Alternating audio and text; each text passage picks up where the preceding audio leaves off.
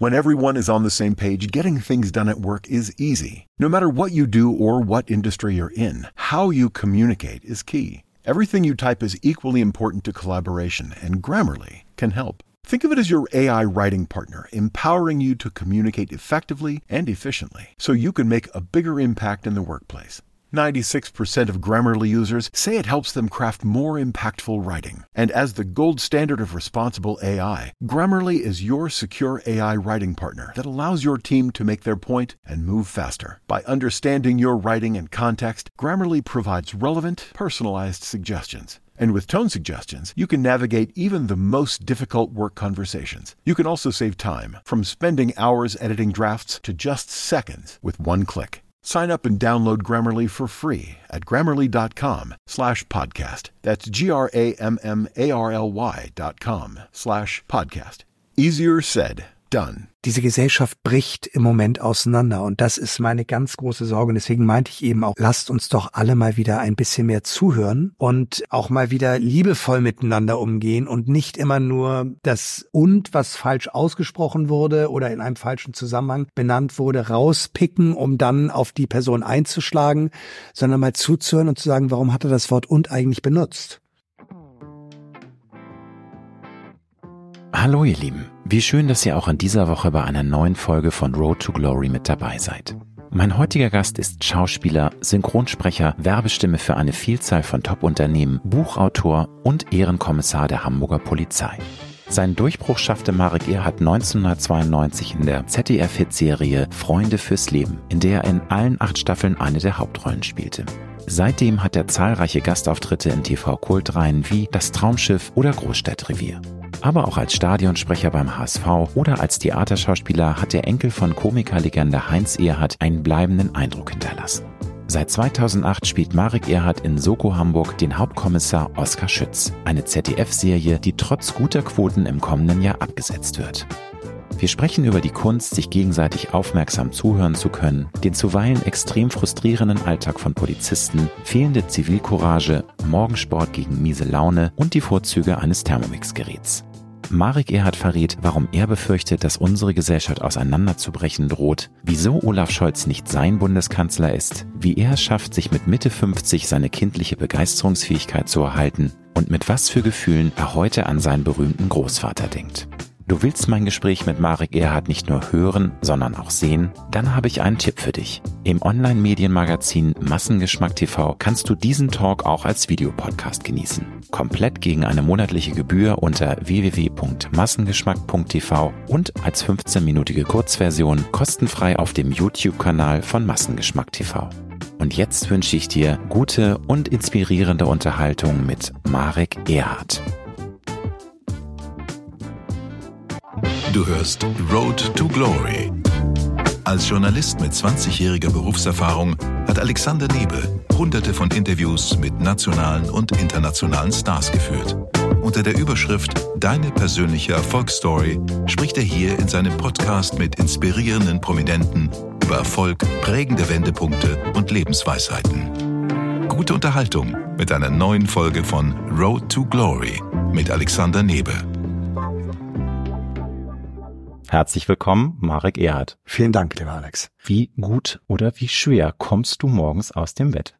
Tatsächlich ist es bei mir so, ich bin echter Frühaufsteher. Das ist, glaube ich, so ein bisschen liegt darin, ich habe zwei Kinder, zwei Mädchen, relativ pflegeleicht, aber so das typische äh, Mädchensyndrom halt manchmal. Äh, Jungs haben übrigens auch ganz viele, ganz, ganz viele Fehler.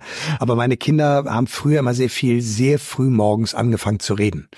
Und ich brauche tatsächlich, ich bin eigentlich ein sehr fröhlicher Mensch, auch sehr positiv denkend, aber ich brauche morgens meine Dreiviertelstunde Kaffee, Nachrichten gucken im Fernsehen und Zeitung lesen. Und das mache ich tatsächlich so, ich gehe in meine Küche, ich habe da so einen Hochtisch, da setze ich mich hin, habe auch so den Blick in die Wohnung rein, sitz dann da und mache einfach nur das, was ich machen will. Und nach einer Dreiviertelstunde kann kommen, wer will, dann unterhalte ich dir auch die Küche oder sonst irgendwas und bin auch zu jedem Krisengespräch bereit. Aber diese Dreiviertelstunde brauche ich tatsächlich morgens. Also du brauchst eine Anlaufzeit, um dein sozusagen menschliches System hochzufahren. Genau, Also, also- einfach die Me-Time, Ruhe, ja, dein Ritual. Also um dir vielleicht mal meinen Tagesablauf zu erklären, wenn ich zum Beispiel die Soko drehe. Ich stehe um fünf auf, trinke dann so bis Viertel vor sechs Kaffee, mache dann eine halbe bis dreiviertel Stunde Sport, gehe dann in mein Tonstudio, was ich zu Hause habe, spreche Werbung, mache meine Jobs also sozusagen fertig, gehe dann unter die Dusche und fahre dann zum Arbeiten. Und habe im Endeffekt dann morgens bis 7.30 Uhr den größten Teil erledigt. Und dann arbeite ich so bis 19, 19.30 und dann bin ich zu Hause. Du siehst meine Augen immer größer werden, weil wenn ich das höre um 7.30 Uhr hast du schon ganz schön viel weggerockt. Ich, Bist du denn äh, Frühaufsteher oder? Ich bin absoluter Spätaufsteher. Also mein Mann, Deswegen der ärgert mich immer. Also so ich spät bin getroffen. Oh, genau. Ja. Ich bin schuld. Ja. er sagt immer, mein Gott, steh doch mal auf, äh, viel eher, aber ich äh, liebe es einfach ein bisschen länger zu schlafen. Und das ist ja einer der Vorteile, wenn man Freelancer ist. Natürlich gibt es auch viele Nachteile, aber ich stehe eigentlich nie vor 8.30 Uhr auf. Es sei denn, ich habe mal einen Termin in Berlin, dann kann ich mich auch mal um mhm. 5 aus dem Bett quälen, wenn es sein muss.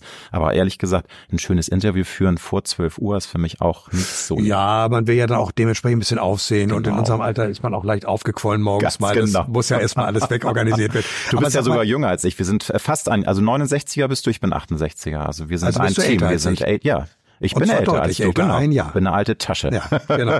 Nein, aber was ich, was ich ja. dich mal fragen will, hast du denn auch, du bist ja nun sehr lange, glaube ich, schon mit deinem Mann verheiratet, Gab das denn, ist er denn auch so jemand, der, der steht dann also eher früher er auf? Er steht früher auf. Er ist ein Morgenmensch und er hat aber auch das Ritual, dass er dann erstmal Tageszeitungen liest, eine Dreiviertelstunde schön das Hamburger Abendblatt, sein Käffchen, okay. sein Müsli.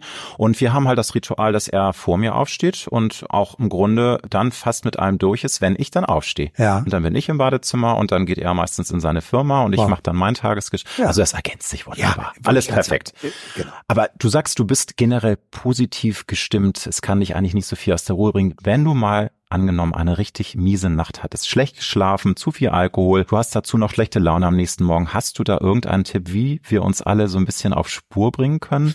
Um also ganz so denken. Also tatsächlich hilft Sport. Ich cycle sehr viel. Ich mache dieses High-Cyclen. Also auf so, ich habe so ein, so ein Fahrrad zu Hause, wo ich eben wirklich richtig Geschwindigkeit und dann so am Morgen, ja, so 25 Kilometer fahre, 25 bis 30 Kilometer, so dass du wirklich komplett nass bist. Krass. Ja. Und ich sag dir ehrlich, ich habe dann drei Viertel der schlechten Laune raus. Weil ich halt müde bin dann, ne? Also ich wurde kaputt. Ich bin dann richtig abgearbeitet.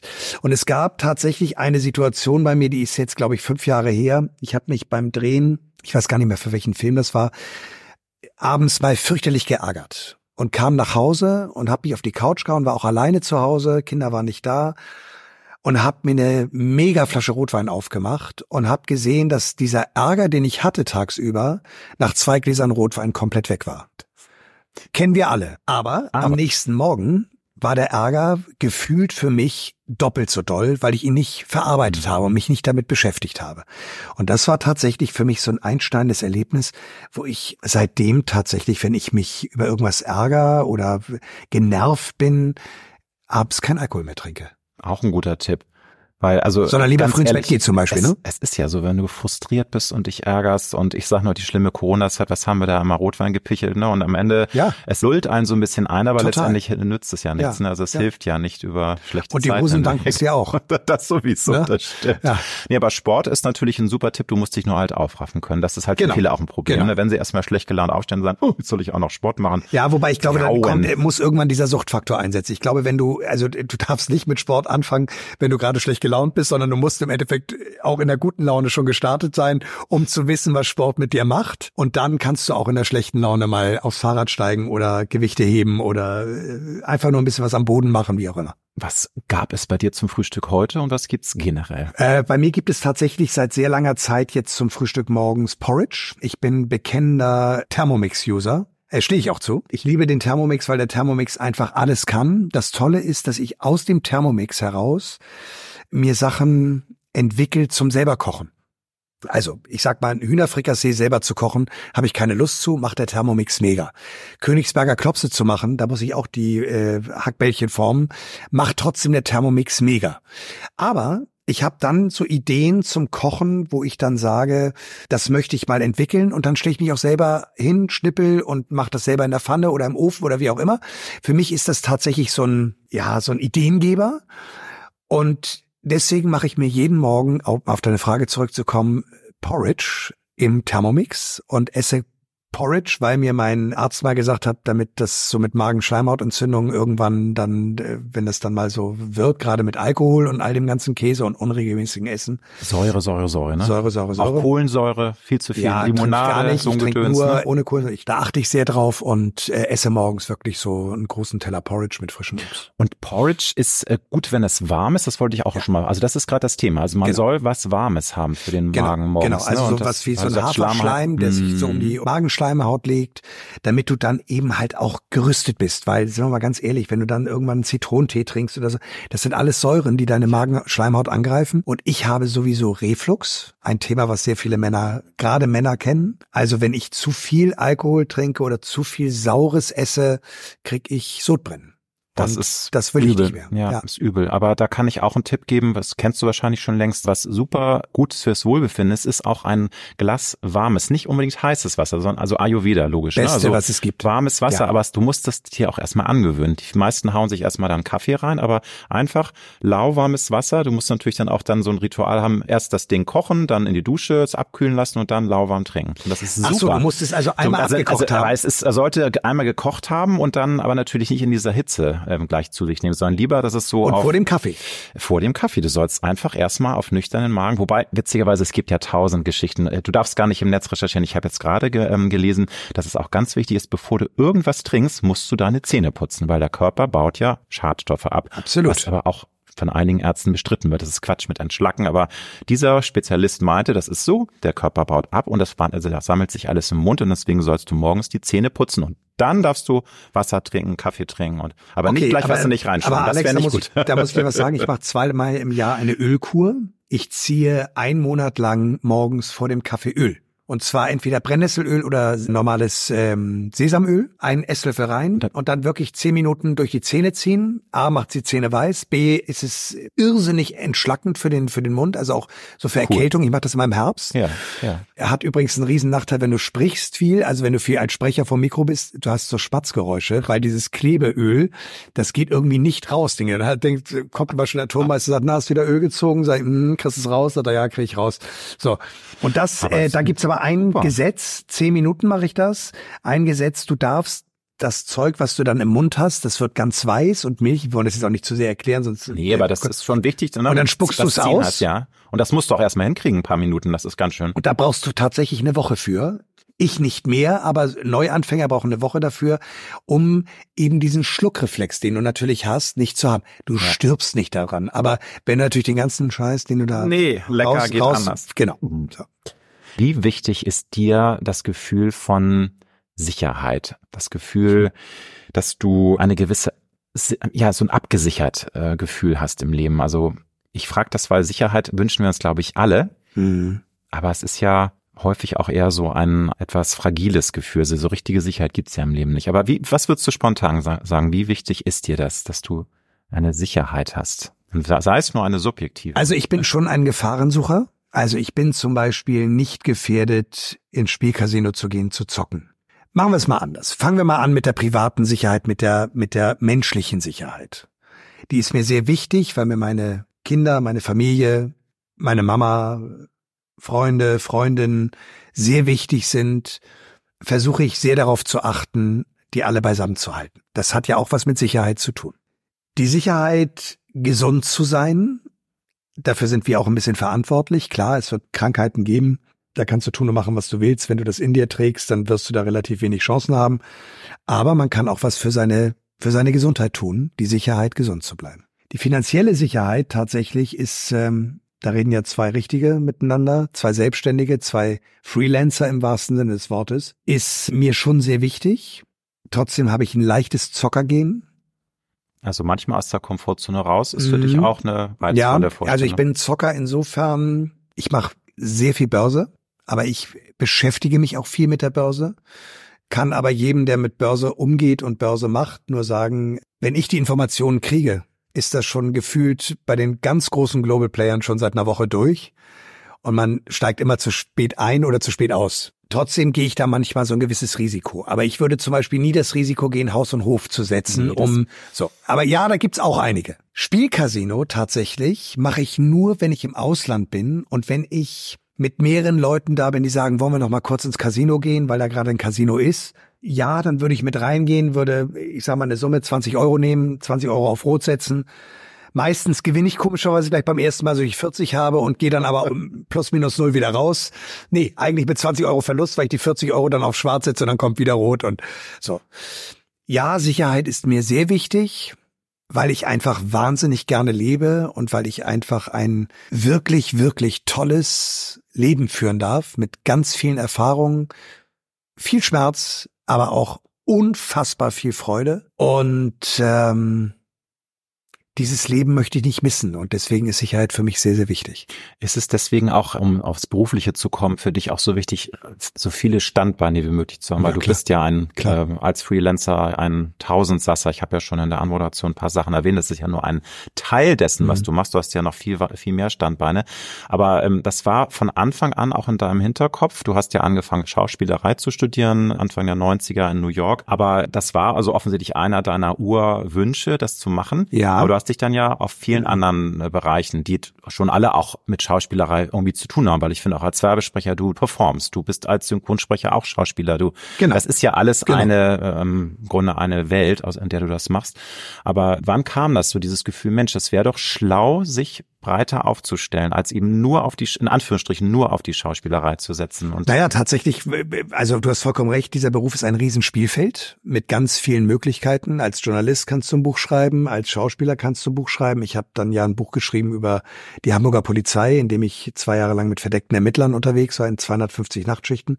Wahnsinn. Äh, auf die Idee musst du auch erstmal kommen. Ja. So, aber ich hatte die Idee. Tatsächlich ist bei mir der entscheidende Moment eigentlich gewesen, als ich mit der Ausbildung durch war und angefangen habe zu spielen. Ich hatte ja das große Glück, relativ schnell eine Fernsehserie mit Freunde fürs Leben zu bekommen die jahrelang, glaube ich. Ja, ja das, das, war der Straßenfeger. Ja. Äh, da Quoten.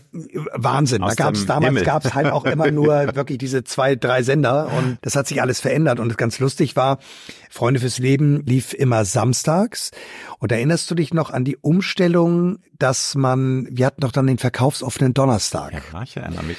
Und das ZDF, glaube ich, so war das damals, hatte so ein bisschen Einbußen in den Einschaltquoten an dem Donnerstagabend. Ah.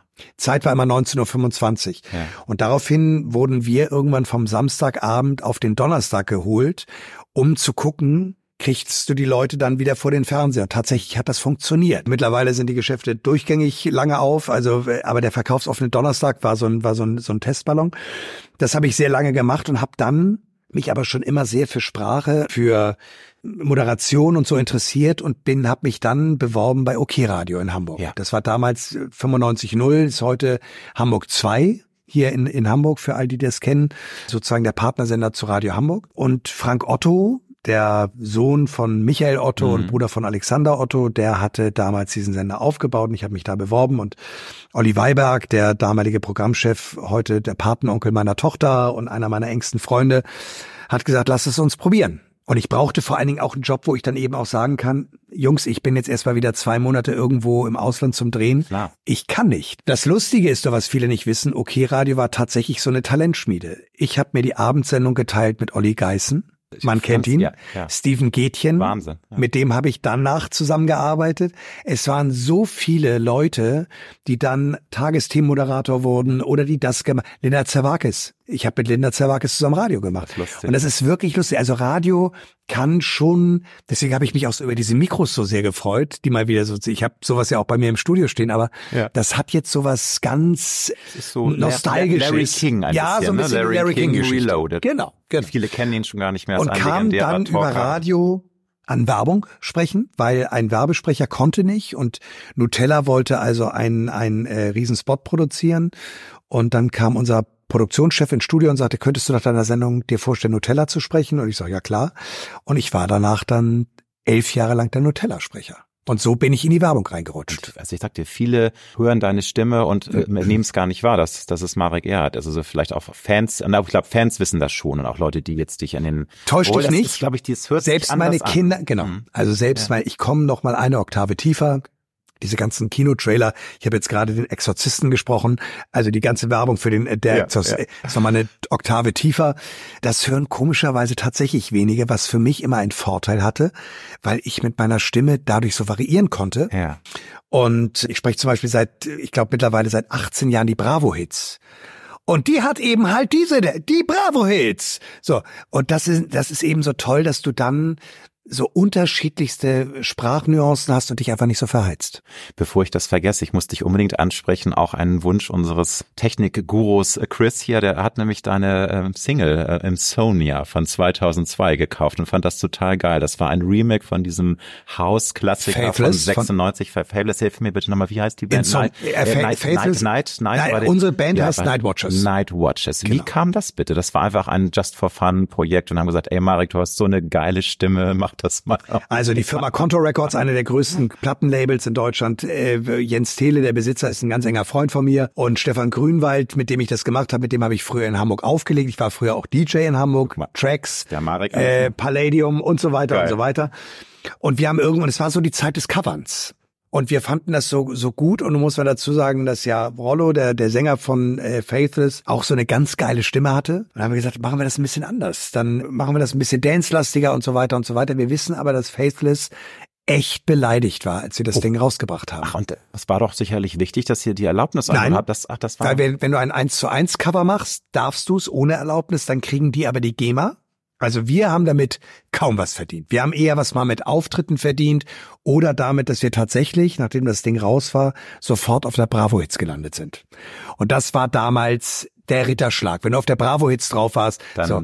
Aber auch da, das war alles überschaubar. Ich bin kein Plattenmillionär geworden. Und trotzdem war das, war Faithless echt beleidigt. Das haben wir rausgefunden, weil ein anderes Label, mit dem wir sehr eng zusammengearbeitet haben, die hatten Faithless und die hatten nie mal drauf angesprochen. Und die haben tatsächlich, ich glaube, die ersten zwei Jahre nach Veröffentlichung unseres Dings das nicht mehr auf ihren Konzerten gespielt. Ah, Das ist natürlich ein, ein blöd. Skandal, also auch zickig, finde Ja, ich. vor allen Dingen, die haben ja, die haben so das? viel Kohle mit, mit GEMA verdient, sollen sich doch glücklich schätzen. So, Zeiten Aber sind, wie sie sind. Es war wie, also, also ein Just for Fun Projekt, das hat Spaß gemacht, aber es war jetzt nicht der Start einer wunderbaren äh, Mhm. Nein. Gesangskarriere. Ich kann auch nicht ne? singen, um, äh, falls gleich die Frage kommen sollte, ich singe gerne, aber sehr schlecht.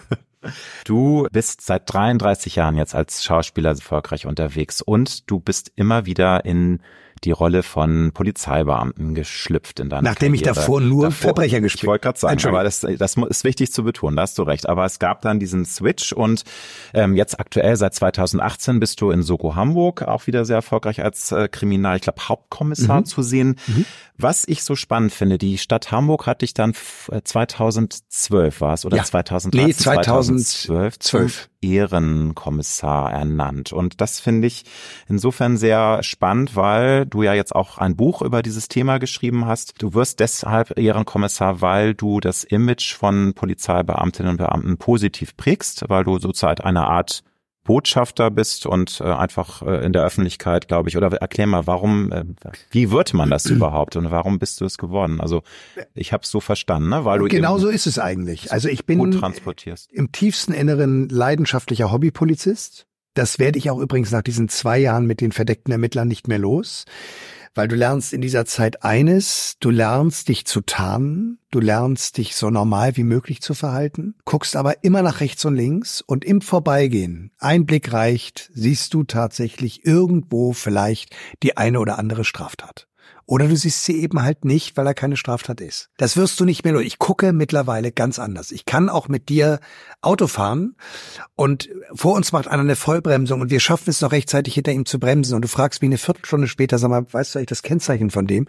Das ist bei mir, ich habe das so gelernt, ich habe die dann mittlerweile da. Ich vergesse das dann irgendwann, aber ich nehme sehr, sehr aktiv am Leben der anderen Menschen teil. Und das hat mich auch schon dazu gebracht, dass ich vor drei Jahren einen Fahrraddieb gestellt habe im Stadtpark, jetzt nichts und tatsächlich auch einen Einbrecher vor seiner Tat stoppen konnte, weil er sich sehr verdächtig verhalten hat. Ich habe dann bei der Polizei, ich habe sogar dann nicht 110 gewählt, was du eigentlich mal machen sollst. Ich habe an der Wache angerufen, weil ich wissen wollte, ob die Zivilfahnder Dienst hatten, weil ich gerne wollte, dass die sich da mal dranhängen. Und die hatten tatsächlich Dienst. Und dann riefen die mich abends an, sagten vielen Dank dafür. Im Rucksack war schon Diebesgut drin und ein Kuhfuß. Daran habe ich es übrigens auch erkannt. Der fuhr mit einem Fahrrad bei mir jetzt in meiner Ecke, guckt in die Gärten rein und ich fand den komisch Gefühl, hat einfach gesagt, da stimmt was nicht, mich umgedreht und habe den Rucksack gesehen, den er trug, und der lief nach hinten spitz zusammen. Und das habe ich gelernt, das ist meistens ein Zeichen dafür, dass da ein schwerer Gegenstand ist. Und ich habe dann auf Kuhfuß getippt und habe gesagt, gut, wenn er nichts gemacht hat, wird ihm nichts passieren. Aber da der immer im Kreis rumgefahren ist und immer wieder in die Gärten geguckt hat, habe ich das dann einfach gemacht und äh, das war ein Volltreffer. Aber das ist hat sich ja da so schon gelohnt. Dann bist du ja wirklich jetzt. Du sagst, das wird ja. ein bisschen weniger, wenn du es nicht ständig trainierst. Ja, irgendwie. Ich habe ja, ich bin ja sehr eng mit unserem jetzt gerade ausgeschiedenen Polizeipräsidenten befreundet, der mich übrigens nicht ernannt hat. Das muss er sich leider auch immer wieder anhören von mir. Ich habe sehr enge Verbindungen zur Hamburger Polizei, genieße die auch sehr, wäre glaube ich auch sehr gerne Polizeibeamter geworden. Und für mich ist das eine irrsinnige Ehre, diesen Titel tragen zu dürfen. Deswegen, um das auch gleich allen, die das jetzt sehen oder hören, zu sagen, deswegen ist Falschparken trotzdem nicht erlaubt und eine Ordnungswidrigkeit. Nein, ich werde auch, wenn ich Alkohol trinken würde, das tue ich jetzt nicht beim Autofahren, aber wenn ich es tun würde, genauso bestraft werden wie jeder andere. Aber was mir sicherlich mal passiert, ist, dass ich angehalten werde, dann mache ich die Scheibe runter, sage Guten Abend, dann erkennen die mich und sagen, alles klar, gute Fahrt. Tun dir denn vor allem Polizistinnen und Polizisten, die auf Streife gehen äh, müssen teilweise, weil es gibt ja auch Ecken, wo es nicht vergnügungssteuerpflichtig ist, muss man einfach mal so sagen. Es hat sich leider die letzten 10, 20 Jahre immer mehr, finde ich, auch verändert. Generell das Klima in der Gesellschaft äh, ist rauer geworden. Hast du da auch mal Gespräche in dieser ähm, Art und Weise geführt, dass, dass man merkt, Mensch, da muss man auch viel mehr Verständnis haben, dass das ein immer härterer Job wird, dass die teilweise an Grenzen geführt werden, diesen Blitzableiter für alles ist, sie werden immer, entweder heißt es, du bist ein Bullenschwein oder ähm, du bist nicht schnell genug hier oder du bist blöd und du kannst nichts. Und also ich glaube, also das sind jetzt noch harmlose Geschichten. Also sie werden ja wirklich beschimpft und ähm, es, ja. es ist nicht schön, nicht immer schön, ein Polizist zu sein. Was ist da dein Gedanke zu? So hast du da manchmal das ja. Gefühl, Mensch, viel mehr Verständnis für Polizisten haben? Also damit gehe ich auch sehr viel hausieren. Das mhm. ist auch das, was ich ganz häufig versuche, den Leuten, den Bürgerinnen und Bürgern zu vermitteln. Wenn ich, ich bin ja im Moment gerade mit einer Plakataktion draußen genau. gegen Schockanrufe. Ja. Geschockt und, abgezockt, ne? Genau, das, ne? geschockt und abgezockt. Übrigens ein ganz heikles Thema, aber also heikel insofern, weil das wirklich die echt Erfolg haben. Also nicht die Polizei, sondern die Leute, die abzocken. Trickbetrüger, die äh, alte Herrschaften anrufen und genau. dann sagen Enkeltrick, ne? Und äh, genau, genau. Die aber und die dann aber die so in ein Gespräch verwickelt, dass die wirklich ihr gesamtes Vermögen zum Teil verlieren. Und ähm, mit denen rede ich natürlich auch. Ich möchte eines vorweg sagen, weil ja. ich finde, das muss, das gehört zur Wahrheit auch dazu. Es gibt auch bei der Polizei schwarze Schafe. Leute, die ungehalten sind, die unfreundlich sind, die auch vielleicht manchmal ein bisschen mehr zupacken, als sie zupacken, wird's alles geben. Auf der anderen Seite muss ich ganz ehrlich eines sagen. Ja, als Beamter habe ich einen riesen Vorteil. Ich kriege jeden Monat mein Gehalt, wovon wir beide nicht immer so sicher ausgehen können. Ne? Aber die stellen sich halt auch jeden Tag hin und riskieren für uns Kopf und Kragen. Und sind wir mal ganz ehrlich, wir beide, also so gut, glaube ich, kenne ich dich mittlerweile, wir sind die Ersten, die 110 anrufen, wenn bei uns irgendwas zu Hause nicht stimmt, wenn da Leute sich in der Wohnung befinden, wenn wir Angst haben vor, wir rufen 110. Ein Großteil der Leute, der auf, die auf die Polizei schimpft, ruft aber auch 110, wenn es nämlich darum geht, zum Beispiel, dass dein Eigentum beschädigt wird, dass du als Person geschädigt wirst und so weiter und so weiter. Da passt einiges nicht für mich zusammen. Natürlich ärgere ich mich darüber, wenn ich geblitzt werde. Die Quintessenz ist, fahr langsamer. Aber es Ganz ist erlaubt, einfach. sich dann auch über diesen Streifenwagen oder über, den, über das Zivilfahrzeug, was da steht und die Radarfalle aufgebaut hat, sich zu ärgern und sagt, ihr blöden Bullen. So also was mir im Kopf rumschiebt, ist eben leider auch diese wachsende Respektlosigkeit. Also da bin ich auch gerne ein alter weißer Mann. Das ist, finde ich, eine Entwicklung, die ich gar nicht gerne sehe. Und das ist generell eine Entwicklung, egal, jetzt gar nicht nur auf Polizisten nee. bezogen, sondern unsere gesamte Gesellschaft, gesamte Gesellschaft wird respektlos und übergriffig und kennt keine Grenzen mehr. Und was mich manchmal so wütend macht und wo ich denke, das muss ja auch die Polizistinnen und Polizisten äh, extrem wurmen, dass sie ja teilweise auch gar nicht mehr so durchgreifen können, wie sie es eigentlich müssten oder möchten, weil dann so alle kennen immer ihre Rechte, aber Pflichten ist egal, aber du darfst mich nicht anfassen und ich habe doch, ich filme nicht, dann zücken Das sie gleich das ihr. Smartphone und Das ist das das ist doch die. Hölle auf Erden, Ja. oder? Also ich will jetzt hier nicht eine Lanze für alle Nein. Polizisten brechen, nochmal, es gibt da auch schwarze Schafe, Genau. aber das ist, glaube ich, schon eine Entwicklung, die extrem frustrierend auch sein muss, oder? Das, Ja, und äh, da bist du genau bei dem Thema. Ich äh, nochmals, ich glaube, Social Media und dieser gesamte, dieser gesamte Entwicklungsreichtum, den wir haben von Technik, macht die Sache leider nicht einfacher. Und natürlich, klar, wenn ein Polizist eine Sache regeln möchte und du da einen Widerstand hast, das sagt man bei der Polizei, wenn, wenn eine Person sich wehrt und du musst ein bisschen fester zupacken, weil er gerade mit dem Messer auf jemanden zugegangen ist, dann interessiert den Zuschauer, der das nachher in, das, in den Social Media Portalen sieht, nicht, wie ist er denn mit dem Messer auf die Person losgegangen, sondern nur, wie nimmt der Polizist denn jetzt diesen Menschen fest? Knie drauf. Klar, auch da gibt es, wir haben es erlebt in Amerika, wo du zu lange mit deinem Knie auf den, auf dem Hals liegst, der ist erstickt. Das sind natürlich alles Sachen, das darf nicht passieren. Und trotzdem haben ja die Polizisten, ich, Amerika ist nochmal was ganz anderes, aber haben ja die Polizisten hier eine ganz besondere Aufgabe. Sie sollen dich schützen, sie sollen dich vor dieser Person schützen, die zum Beispiel gewalttätig geworden ist, aber sie müssen auch sich schützen. Was nützt dir ein Polizist, der jemanden in Gewahrsam nimmt, wenn er selber bedroht ist, weil er durch zu lasches Anpacken sich selber nicht verteidigen kann und dann selber ein, ein Riesenproblem hat. Also, ich glaube, die Wahrheit liegt immer in der Mitte, aber wir alle sollten uns wirklich, wirklich einmal fragen, hätten wir alle Lust, diesen Job zu machen, unser Leben zu riskieren? Nein, ich würde sagen, viele haben es nicht. Das siehst du dann eben auch, wenn Sachen auf der Straße passieren, wie viele Leute einfach nur weitergehen. Anstatt dann mal ihr Smartphone zu zücken und vielleicht einfach mal nur 110 anzurufen.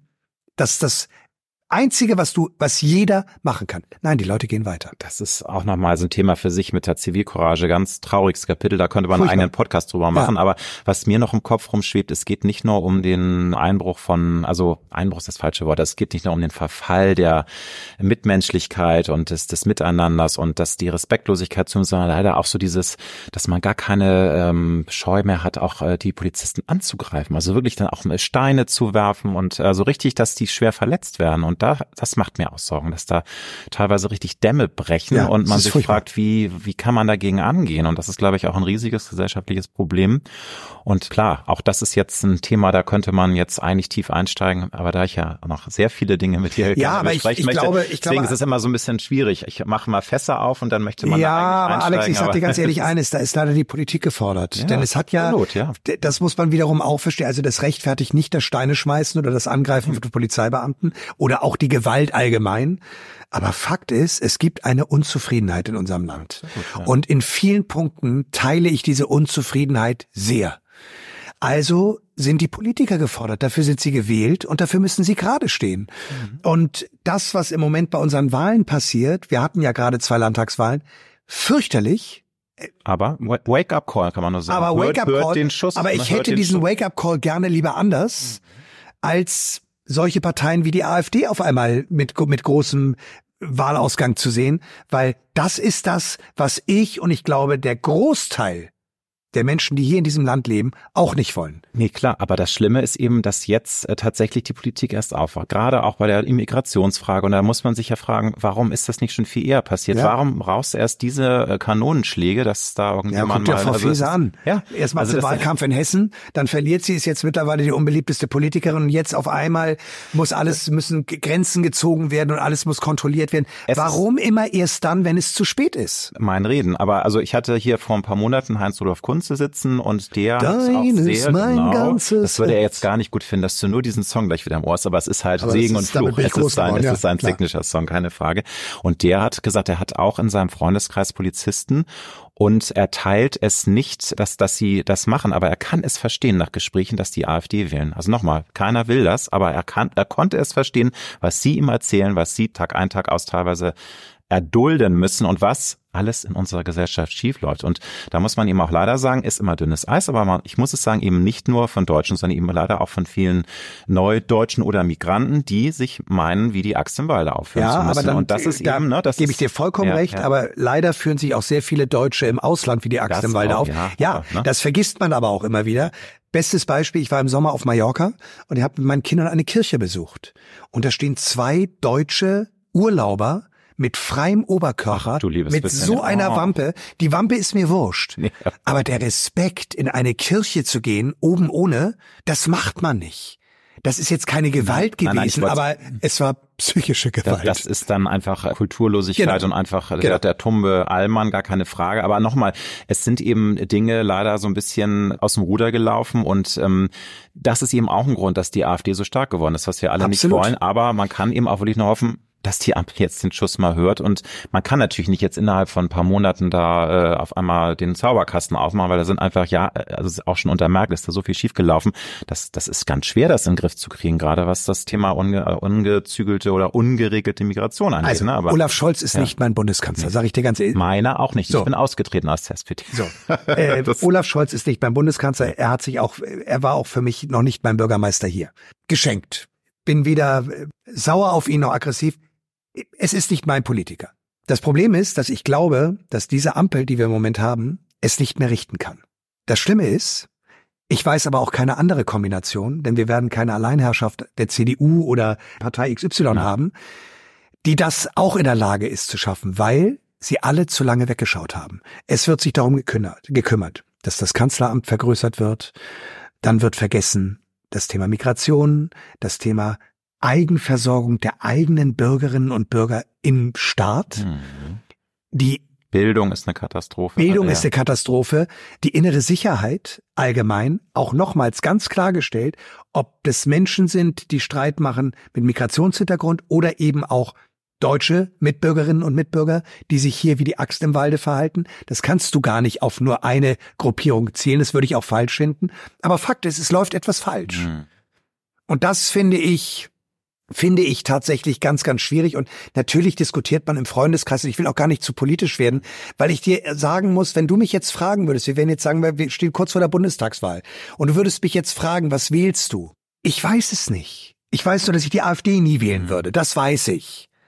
Aber das sorgt ja dann dafür, ich würde zur Wahl gehen, aber es sorgt dafür, dass ein Großteil der Mitbürgerinnen und Mitbürger auf einmal nicht mehr zur Wahl geht, weil sie sagt, egal was ich wähle, es wird sowieso nicht besser, Hm. dann ist die Wahlbeteiligung niedrig und dann hast du eben das Problem, dass so Parteien wie die AfD auf einmal stärker werden, weil die Leute gehen komischerweise zur Wahl. Darf ich da mal ganz gezielt fragen? Also AfD ist ja für die mei- äh, gar nicht für die meisten. Man muss ja sagen, die Umfragewerte sprechen ja für sich. Es ist ja also auch jetzt im West, äh, West, Westen Deutschlands immer mehr Thema mit der AfD.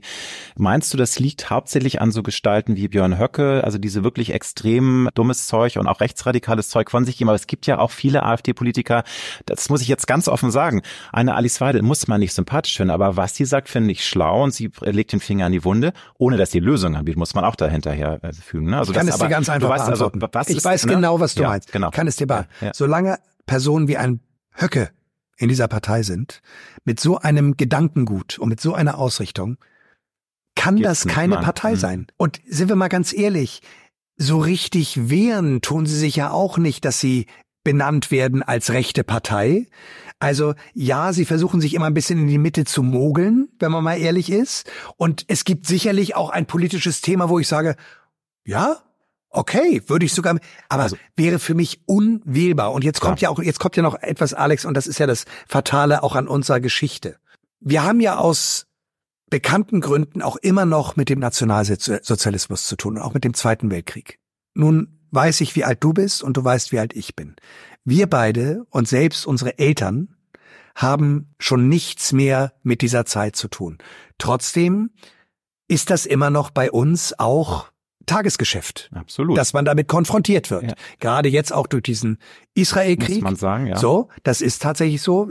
Und zwei sehr enge Freunde von mir, beide jüdisch, mit denen telefoniere ich wahnsinnig. Die tun mir unfassbar leid, was da gerade Ja. passiert. Darf ich da aber kurz eingrätschen, lieber Marek, weil das äh, ist auch wieder ein Thema, ähm, wo ich natürlich sage, natürlich gibt es leider auch einen Bodensatz von, sagen wir vielleicht zehn Prozent Deutschen, die äh, antisemitisch drauf sind. Aber in diesem Fall ist es ja leider ein importiertes Problem, dass wir jetzt Tausende auf den Straßen ich will haben. Auch ne? mit dir da gar nicht nee, deswegen, also, weil, na, weißt du, das ist halt so ein dünnes Eis und ich finde es halt schade, dass es immer so weggedrängt wird und viele Probleme sind eben nicht erst seit gestern da und wir haben das Problem uns ja auch ins Land geholt. Also, dass eben jetzt äh, wirklich antisemitische Demonstrationen und der Untergang äh, Israels da äh, hervorgesehen wird, das ist natürlich tragisch, aber aber Alex, glaub, lass uns doch auf eine Sache sagen, einigen. Ja, lass uns doch mal wieder zuhören gegenseitig. Das wäre schön, ja. Und ich glaube, dass man durch Zuhören auch eine ganze Menge an Konflikten frühzeitig beenden kann. Glaubenskriege sind schwierig. Es hat was mit Glauben zu tun, da brauchst du dir auch nicht zuhören. Das ist schwierig. Aber um das Thema jetzt gar nicht ja, so aus. Ich glaube, wir sind alle mal wieder aufgefordert, uns gegenseitig zuzuhören. Da ermahne ich tatsächlich auch wirklich die Politiker, das Ohr mal wieder an die Bürgerinnen und Bürger zu halten und mal zu sehen, was wirklich bei uns im Lande gebraucht wird, was gemacht werden muss. Denn ich habe sonst wirklich Angst. Im Moment ist es hier noch ruhig.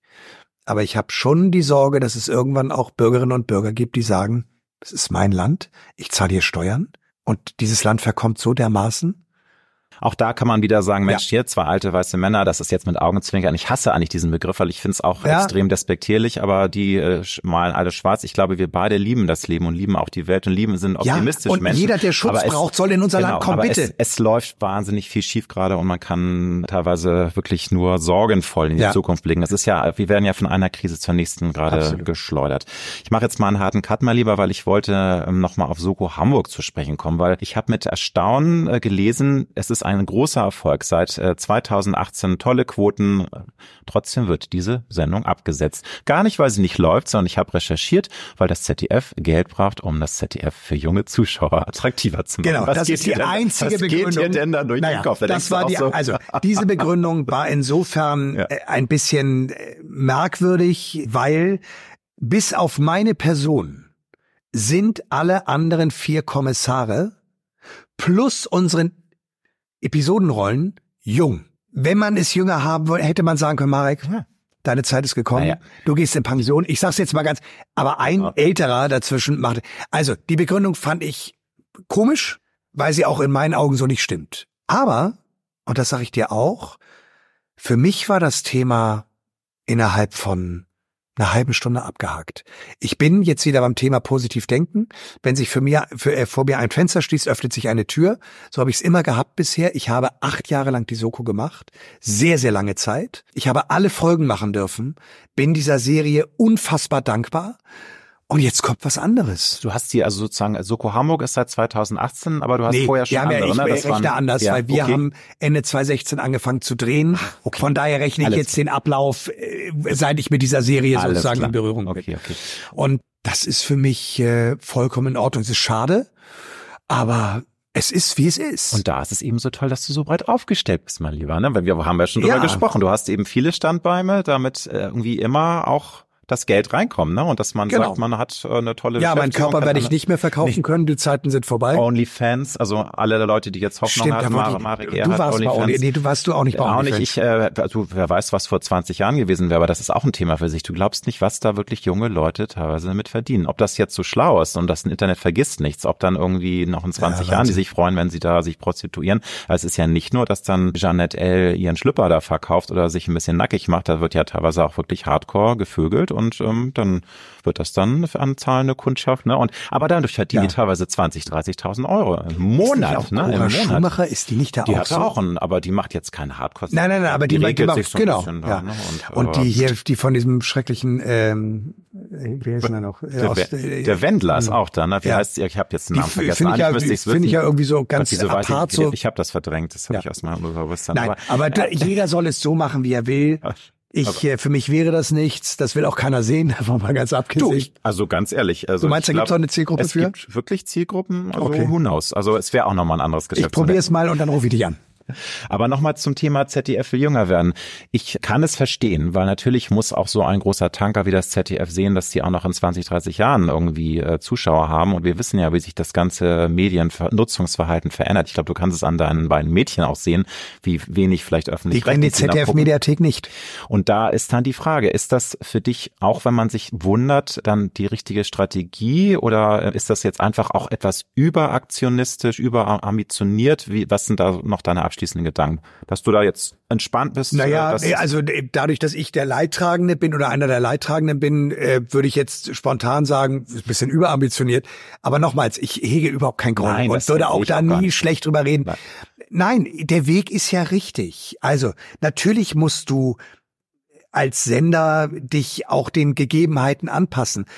Die Frage ist nur, sind wir doch mal ganz ehrlich, öffentlich-rechtliche Sender, bei den ganzen Skandalen, die jetzt auch in der ARD gerade ja. unterwegs waren, ja.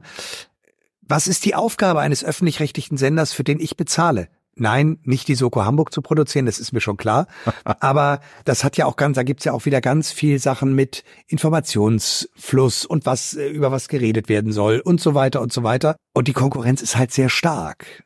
Also Netflix, Amazon, Disney Plus, Paramount Plus. Teilweise wird auf YouTube gestreamt ohne Ende, ne? Dann so. gucken die ihr eigenes Programm von irgendwelchen genau. Leuten, wo wir gar nicht wissen, dass es die gibt. Das genau. sind aber äh, genau. Stars mit drei genau. Millionen Followern. Aber ich glaube tatsächlich, Alex, und das ja. meine ich ehrlich, ähm, ich glaube, unsere Medienbranche verändert sich gerade ganz krass. Ich kann dir äh, sagen, ich habe gerade ein Video aufgenommen, das habe ich 30 Sekunden auf Deutsch, es war bei einem Geburtstag von einem Freund von mir und habe innerhalb von, ich glaube, sieben Sekunden das Video Portugiesisch gehabt, auf Italienisch, Englisch, Französisch, äh, aber fließend und jede Lippenbewegung stimmte. Und deine Stimme ist es auch, die ist so verändert. Eine Stimme. Wahnsinn, habe ich das, also macht einen also das ist wirklich Wahnsinn und KI ist tatsächlich echt ein Thema. Ich glaube nicht, also es wird immer auch jetzt irgendwann Filme mit KI geben, das glaube ich schon, aber sie ersetzen natürlich, also eines kann KI nicht bisher, Empathie.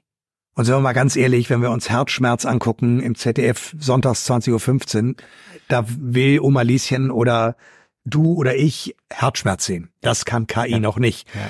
Aber, Aber KI wird das irgendwann vielleicht lernen können. Und, und ähm, beängstigend, finde ich. Also und das ist beängstigend. Ich bin kein äh, also Verächter von von Innovation und also ich meine, wir nutzen Smartphones und sind da glaube ich auch ganz begeistert, was es alles heutzutage gibt. Ich finde auch teilweise die Filter faszinierend, was es heute gibt, ja. dass dass man schon auch mit Filter jetzt sprechen kann und aufnehmen kann und ja. das ist Wahnsinn, aber es macht einem auch wirklich Angst. Und nochmal, wir haben über unruhige Zeiten gesprochen. Dieser Siegeszug der KI wird ja auch nicht gerade dazu beitragen, dass jetzt noch mehr Jobs kommen. Es gibt zwar Optimisten, die sagen, nein, das ist dann auch wieder ein Tor, was sich öffnet, dass dann andere Jobs Weiß ich nicht, weil ja immer mehr This is your invitation to a masterclass in engineering and design. Your ticket to go from zero to 60 with the Lexus Performance Line. A feeling this dynamic is invite only. Fortunately, you're invited. Experience the exhilaration of the Lexus Performance Line and some of the best offers of the year on select models at the Invitation to Lexus sales event, now through April 1st. Experience amazing at your Lexus dealer. Selbst Jobs, die ähm, heute als sicher gelten, können in 20 Jahren obsolet sein, weil KI alles platt macht. Ja, ne? also aber wir haben ja gerade darüber gesprochen, dass ich gesagt habe, zum Beispiel Scholz ist nicht mein Bundeskanzler. Ich wüsste jetzt im Moment aber auch keinen, der ihn ersetzen sollen Söder, könnte. Söder wird's. Ja, wir wollen ja jetzt nicht wieder politisch werden. So. Also das heißt, irgendwann macht vielleicht KI den Bürgermeister, äh, den, den Bundeskanzler, wer weiß es. Und eine Weidel, weil du vorhin auf eine Weidel angesprochen hast, eine fürchterliche Frau die ist, ja, vielleicht gibt's die irgendwann dann auch als KI. Oh Gott, oh Gott, oh Gott. Egal. Ähm, aber das ist eben tatsächlich etwas, wo wir uns sicherlich ähm, darauf vorbereiten müssen. Und wir haben es ja auch schon erlebt, dass auch in der Politik gab es doch tatsächlich auch schon Anrufe der Klitschkos, die dann telefoniert haben mit KI-Stimme, mit dem, glaube ich, damaligen regierenden Bürgermeister oder mit dem ja. jetzigen regierenden, äh, regierenden Bürgermeister wir müssen natürlich auch irrsinnig aufpassen vor Fake News. Natürlich. Also, äh, äh, was meinst du, was da für Filme, ähm, Clips äh, falsch ja. gedreht werden können? Irgendwie Bist Biden du jetzt KI eigentlich gerade? Äh, nein, ich bin der, bin der echte Alex ja? Es ist nicht mein Avatar, aber wer weiß. Und da, weißt du, da mache ich ja. mir auch Sorgen. Du hast gesagt, äh, unsere Branche verändert sich rapide und äh, natürlich auch in meinem Bereich. Was meinst du? Ich war noch vor zehn Jahren international unterwegs, äh, war auch bei der Gala, hab da Weltstars getroffen. Das kannst du alles in die Tonne drücken, weil die Weltstars teilweise es gar nicht mehr brauchen. Die machen wenn ihren eigenen PR-Kram über Instagram, über äh, TikTok oder was da geil genau. was. Und wenn dann machen sie nur ein Glamour-Shooting in der International Vogue. Weil es bezahlt wird? Genau, weil es aber auch fürs Ego nochmal was gibt. So, so genau. ein zehnseitiges Shooting ja. ist, ist ja immer nett ja. mit Vogue. Aber ansonsten ist auch mein Job da hinfällig geworden. Ja. Also ich finde es schön, immer noch Interviews zu mhm. führen, aber jetzt auf anderen Kanälen. Podcast, ja. Videopodcast, das ist eben, man muss dann auch, wenn du nicht mit der Zeit gehst, gehst du mit der Zeit. Ist ein alter Spruch, das aber ist, er ist einfach Aber es wahr, ist ne? tatsächlich so. Und auf der anderen Seite sind wir uns über eine Sache auch einig. Jede Zeit hat ihre Zeit.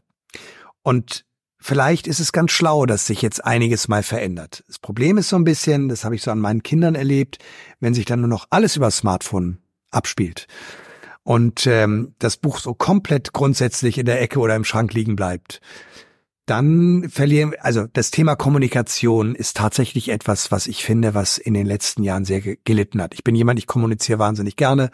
Ich liebe das, mit Menschen zu kommunizieren, auch Streitgespräche zu führen, gerade auf politischer Ebene. Ähm, hohe Kunst, eine hohe Kunst, äh, politisches Streitgespräch zu führen, ohne dass es eskaliert. Das finde ich ganz ja, was Tolles. Ne? Ja, und ohne auch den anderen zu diskreditieren. Also jeder soll wählen, was er will. Du kannst mir jetzt, also du bist ja nur auch nicht, aber wenn ich jetzt hier mit jemandem sitzen und wir machen ja diese typischen Scheißhausparolen und jemand sagt mir, ja, und ich wähle die AfD, dann sage ich ihm, wähl sie, aber guck an, was du damit anrichtest. So, meine Partei ist es nicht, meine wird es auch nie werden, ganz klar. Aber ich bin immer jemand gewesen, ich lasse anderen ihre Meinung. Aber ich möchte eben, dass andere mir meine Meinung auch lassen. So soll das auch sein. Nehmen. Aber kann ich auch nur deinen Appell unterstützen? Das ist leider schwieriger denn je geworden. Nicht genau. nur bei den jungen Leuten, also, äh, dis, also tolle Diskussionen führen oder eben auch Meinung auszuhalten, Meinung anzuhören, miteinander zu reden, ist in den letzten zehn Jahren immer weiter den Bach runtergegangen. Mhm. Also es ist eine ganz traurige ja. Entwicklung. Zu dir, mein Lieber, und zu ja. deiner Karriere. Welcher Meilenstein oder welche Karrierebegebenheit hat äh, im Rückblick für dich so den großen Push gegeben? Du hast schon die 90er erwähnt, ne, mit deiner Erfolgsserie. Aber hast du irgendwas, wo du sagst, das war für dich schon eine sehr wichtige Geschichte, die du heute auch immer noch im Herzen trägst, weil sie dich voran. Naja, ich glaube, dass Freunde fürs Leben schon insofern ein schon sehr einsteigendes Erlebnis war, weil mich Freunde fürs Leben beim Publikum oder dem Publikum näher gebracht hat. Und du weißt es selbst, du brauchst in der heutigen Zeit immer auf jeden Fall eine Chance, in der du dich mal beweisen kannst und darfst, weil dann immer Leute sonst sagen, oh Gott, ich will nicht der Erste sein, der es mit dem probiert und nachher geht das in die Hose. So, das übliche, übliche Thema.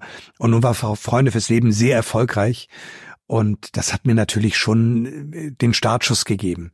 Nee, tatsächlich äh, kann ich das kann ich das gar nicht sagen. Ich glaube, ich war immer mutig. Ich habe auch viele viele Fehler in meinem Leben gemacht, also wirklich viele Fehler gemacht, die ich bei einigen sage, ich bin froh, dass ich sie gemacht habe, bei einigen sage ich, das hätte ich alles gar nicht machen müssen.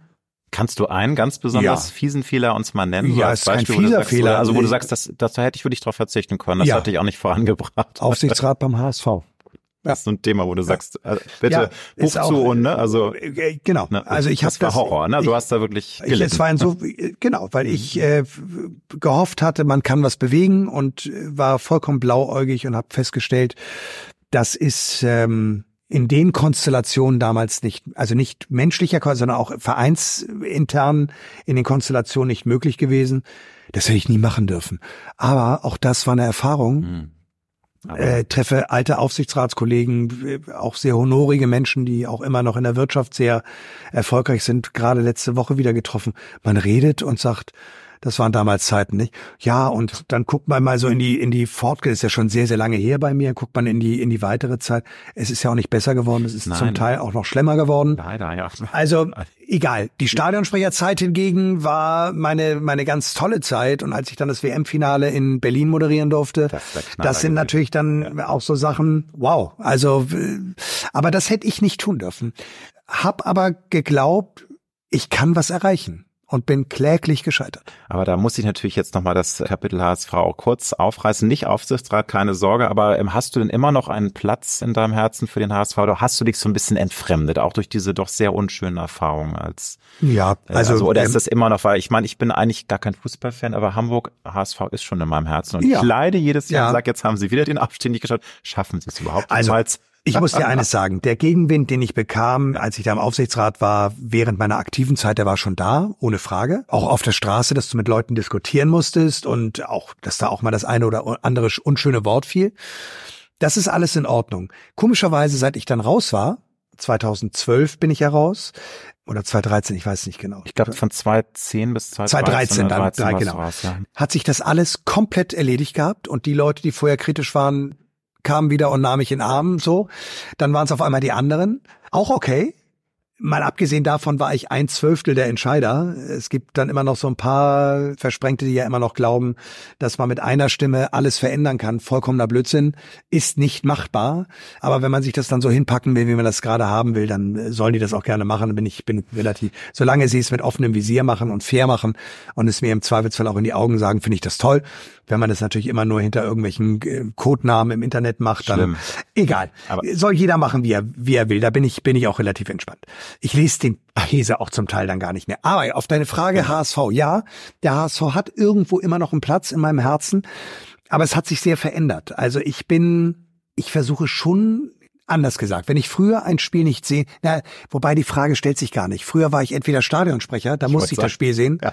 Und in der anderen Funktion, ich will das Aufsichtsratwort jetzt mal nicht mehr nennen, war natürlich auch nochmal ein anderes Interesse da. Heute, wenn ich auf eine Hochzeit eingeladen bin am Samstag um 13 Uhr, weil sie spielen ja zweite Liga, Mhm. deswegen spielen sie ein bisschen früher, ist es so, dann gucke ich es halt nicht. Dann, habe ich das Handy halt an. Unter, so. ne? genau. Und wenn sie dann 2-0 hinten liegen, was ja auch ab und zu mal vorkommt, dann ist jetzt mein Wochenende deswegen nicht dahin. Aber natürlich Sehr, sehr genau. würde ich mir den HSV schon wieder in der ersten Liga wünschen, weil da gehört er hin. Also vor allen Dingen mit diesen Fans. Das ist ja unfassbar, dass dieses Sta- Stadion immer voll Es ist. tut einem so leid. Es tut einem so leid, und ja. Auch letztes Mal wieder. Aber also du hast keine Kristallkugel, aber meinst du? Also ich habe immer das Gefühl, jedes Jahr wird's ja doch schwieriger, ne? Weil man also es Klar. ist ja eine Spirale nach unten, wobei es sieht ja immer gut aus und in der ersten Spielzeit sind sie ganz toll und dann nudeln sie wieder ab. Also es ist so Deswegen, wenn du frustrierend. mich jetzt fragst, ob sie nächstes Jahr aufsteigen, kann ich dir sagen, ich weiß es nicht. Sie sind immer für eine Überraschung Genau. zum Schluss gut und dann bleiben sie meistens in der zweiten Liga und das ist schrecklich. Das ist wirklich so. Das große Wort Erfolg, lieber Mari, wie definierst du das für dich? Weil das ist ja auch sehr äh, interpretationswürdig Genau. und jeder sieht das anders. Wie äh, siehst du denn für dich äh, Erfolg, Erfolg? ist und nur für mich planbar. Also sprich, nur ich entscheide selbst, ist das für mich ein Erfolg oder nicht. Und du wirst lachen, aber das kennst du wahrscheinlich von dir auch. Die Eigenwahrnehmung ist ja ganz häufig eine andere und man setzt ja ganz andere Maßstäbe auf eine bestimmte Form der Arbeit oder im Privaten, was auch immer. Du kannst ja Erfolg in allen, auf allen Ebenen haben. Erfolgreich war ich bei der Entwicklung, Erzeugung und Erziehung meiner Kinder. Das, das kann ist was ich ganz, ganz Tolles. und das bekomme ich auch von außen wieder zurück und Ja. den Erfolg nehme ich gerne an. Wenn Leute zu mir sagen, du bist erfolgreich, kann ich immer nur sagen, das weißt du gar nicht. Denn was ist denn Erfolg heutzutage? Das hat ja was mit deinen eigenen Maßstäben zu tun. Was willst du erreichen? Was willst du schaffen? Hast du es geschafft? Hast du es nicht geschafft? Und ich muss ehrlich sagen, ich bin immer so ein bisschen vorsichtig mit dem Wort erfolgreich. Solange ich mein Essen bezahlen kann, solange ich äh, warm schlafen kann und solange ich auch vielleicht den ein oder anderen Urlaub nochmal machen kann, bin ich für mich so erfolgreich, dass ich jedenfalls alles bezahlen kann. Aber wenn du mich jetzt fragst, bist du erfolgreich, dann kann ich dir nur sagen, für mich, ich kann es ja nur für mich sagen, ich weiß es nicht. Es gibt sicherlich immer noch mal das eine oder andere, was ich verändern möchte, ausprobieren möchte. Ich glaube aber, um es mal runterzubrechen, es ist schon ein großer Erfolg, wenn du jeden Morgen aufstehen kannst und morgens in den Spiegel schaust und auch wenn du mal schlecht gelaunt bist, du sagen kannst zu dir selbst, ich, ich mag das Leben oder ich liebe das Leben, das Ja, ich führe. ja. Und ich mach, mach das, was ich Ja. äh, Und ich mag tue das, was Person ich tue. im Spiegel. Genau, ich mag die Person, ich mag aber auch das, was ich für meinen Lebensunterhalt tue. Das ist nämlich auch bei Millionen Menschen nicht der Fall. Die hassen und verachten ihren Job, haben aber auch nicht die Möglichkeiten, da jetzt schnell rauszukommen. Und ich glaube, das ist schon ein großer Faktor, um zu sagen, ich bin, habe ein erfolgreiches Leben, erfolgreich gelebtes Leben. Leben. Erfolg muss nicht heißen, dass du jetzt Millionen auf dem Konto hast. Das ist ja für Nein, viele das meine ich auch Das ist nicht. ja für viele Da- so die Definition, ne, dass du halt, du, ich hab's geschafft. Ich bin genau, halt genau. Aber ausgesucht, das ist ne? immer der, der Grundbegriff für Erfolg, der, die, die finanzielle Situation. Genau. Das meine ich gar nicht. Nein, ich finde, Erfolg kann damit zu tun haben, wenn du mal auch ein schwieriges Thema auf dem Tisch hast und dich entweder zu Unrecht oder auch gerecht behandelt fühlst und aus dieser Sache gut rauskommst, als Beispiel. Dann ist das ein Erfolg. Und dann kann man aber auch, wenn man den Erfolg hat, auch sagen, dem Gegenüber, du pass auf, toll, dass du mich aus dieser Verantwortung rauslässt oder aus diesem Streit rauslässt, entlässt. Trotzdem möchte ich mich bei dir entschuldigen, weil das war nicht cool. Aber der Erfolg ist ganz klar, wir können wieder miteinander, wir können wieder miteinander sprechen. Solche Sachen haben viel mit Erfolg zu tun. Ja, das gibt so, Erfolg ist eigentlich, um ehrlich zu sein, ich weiß, ich habe, es gibt so ein paar Wörter im Leben, zum Beispiel das, die beiden Wörter Neid und Missgunst. Ich habe es mittlerweile tatsächlich gemacht, dass ich das Wort Neid, was ja kein positives Wort ist, kein positiv belegtes Wort ist, ich zum Beispiel sagen würde, wenn du jetzt gut singen könntest, ich würde wirklich gerne gut singen können, ich kann es überhaupt nicht. Und du sagst, ich kann gut singen und du singst jetzt hier was vor, dann wäre ich neidisch auf dich, Alex. Und ich würde sagen, wow, das würde ich auch gerne tun. Aber genau da ist der Unterschied. Ich würde dann den Raum hier verlassen und würde mir überlegen, kann ich damit leben, dass ich es nie kann? Oder kümmere ich mich darum, Hm. dass ich es in Zukunft vielleicht lerne? Entweder stelle ich da fest, ich kann es nicht, oder ich werde auf einmal ein ganz toller Sänger. Das heißt, ich habe mir Neid und Missgunst so ein bisschen getrennt voneinander aufgebaut. Das heißt, ich könnte dir auch sagen, ey, bin ich total neidisch. Ja. Wow, wie cool. Aber Missgunst, das ist das Schlimmste, was es gibt bei uns im Das Leben. macht Menschen alt und hässlich und, Und äh, auch kaputt. auch ganz schlimm für die Ja. Gesellschaft. Aber Und blockiert Neid- dich selber in der So. eigenen Entwicklung. Und wenn du Neid als Impuls nimmst, um positiv was zu ändern, ist es doch super, ne? Also, dass du sagst, hey, Hammer. ich, ich mache jetzt was. Ja. Und ich setze mich auf den Hosenboden Ja. und ich gehe jetzt in die Gesangsschule und mal sehen, was die Gesangslehrerin irgendwie aus oder der Lehrer aus meiner Stimme noch so zaubern kann. Ja, ja, Aber absolut, absolut. Bist du ein Mann, der auch ein bisschen plant? Also Frage, Sie, hast du so einen kleinen Gedankenschlachtplan im Kopf, wo du in fünf bis zehn Jahren so sein möchtest? Also, oder ist dir das viel zu sehr sich selbst an, an irgendwelche Ketten legen und, und irgendwie was im Kopf Die Frage ist insofern gefährlich. Also Ja, wenn wir ja. übers, über die berufliche Situation sprechen, ist sie gefährlich, weil wir wissen nicht, wie sich diese Medienbranche jetzt verändert. So. Denken wir mal positiv und gehen mal davon aus, es bleibt nicht alles, wie es ist, aber es ist noch Platz für uns da. So. Nun bin ich mit 54 auch nur noch nicht das alte sagen, Eisen. sind ja noch nicht nein, nein, ne? das Also- meine ich jetzt auch so nicht. Privat tatsächlich in vier, fünf Jahren, wenn ich mir so überlege, dann ist meine kleine Tochter, also ich habe zwei Mädchen, Mathilda und Marla, die eine ist 16, die andere ist 20, die 20-Jährige studiert in Maastricht Psychologie, die ist schon weg, die Kleine ist jetzt 16, hat noch drei Jahre Abitur. Jetzt hast du mich mal nach vier, fünf Jahren gefragt. Ja, vielleicht lebe ich dann noch mal im Ausland.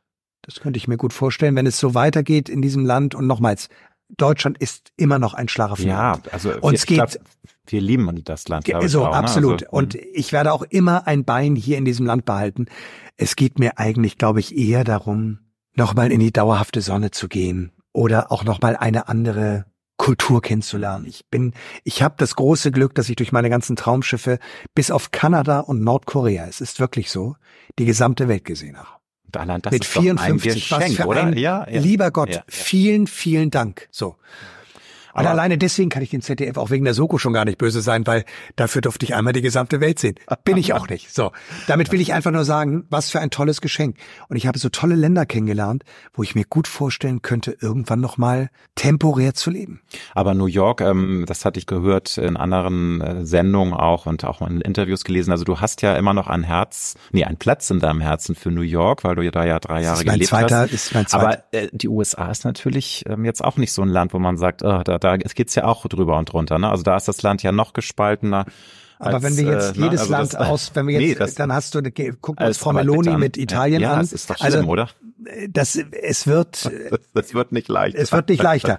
Und tatsächlich bin ich ein riesen Amerika-Fan. Ich auch, ich auch. Deswegen tut mir das so weh, dass das Land so gespalten ist. Ne? Ja, viel wichtiger ist, dass sich da im nächsten Jahr nichts ändert. Also auf jeden Fall wieder in die alte Richtung. Und da gibt es dann Leute, die dann sagen, dann war Amerika wirtschaftlich erfolgreicher. Ja, das mag gut sein. Aber wenn es dann mit der Menschlichkeit irgendwann hapert und dann ein Ton am Leibe ist, wo die gesamte Welt erschreckt, weil jemand so überhaupt keine, Rü also da, das ist nicht mein, mein nicht mein Bier. nee.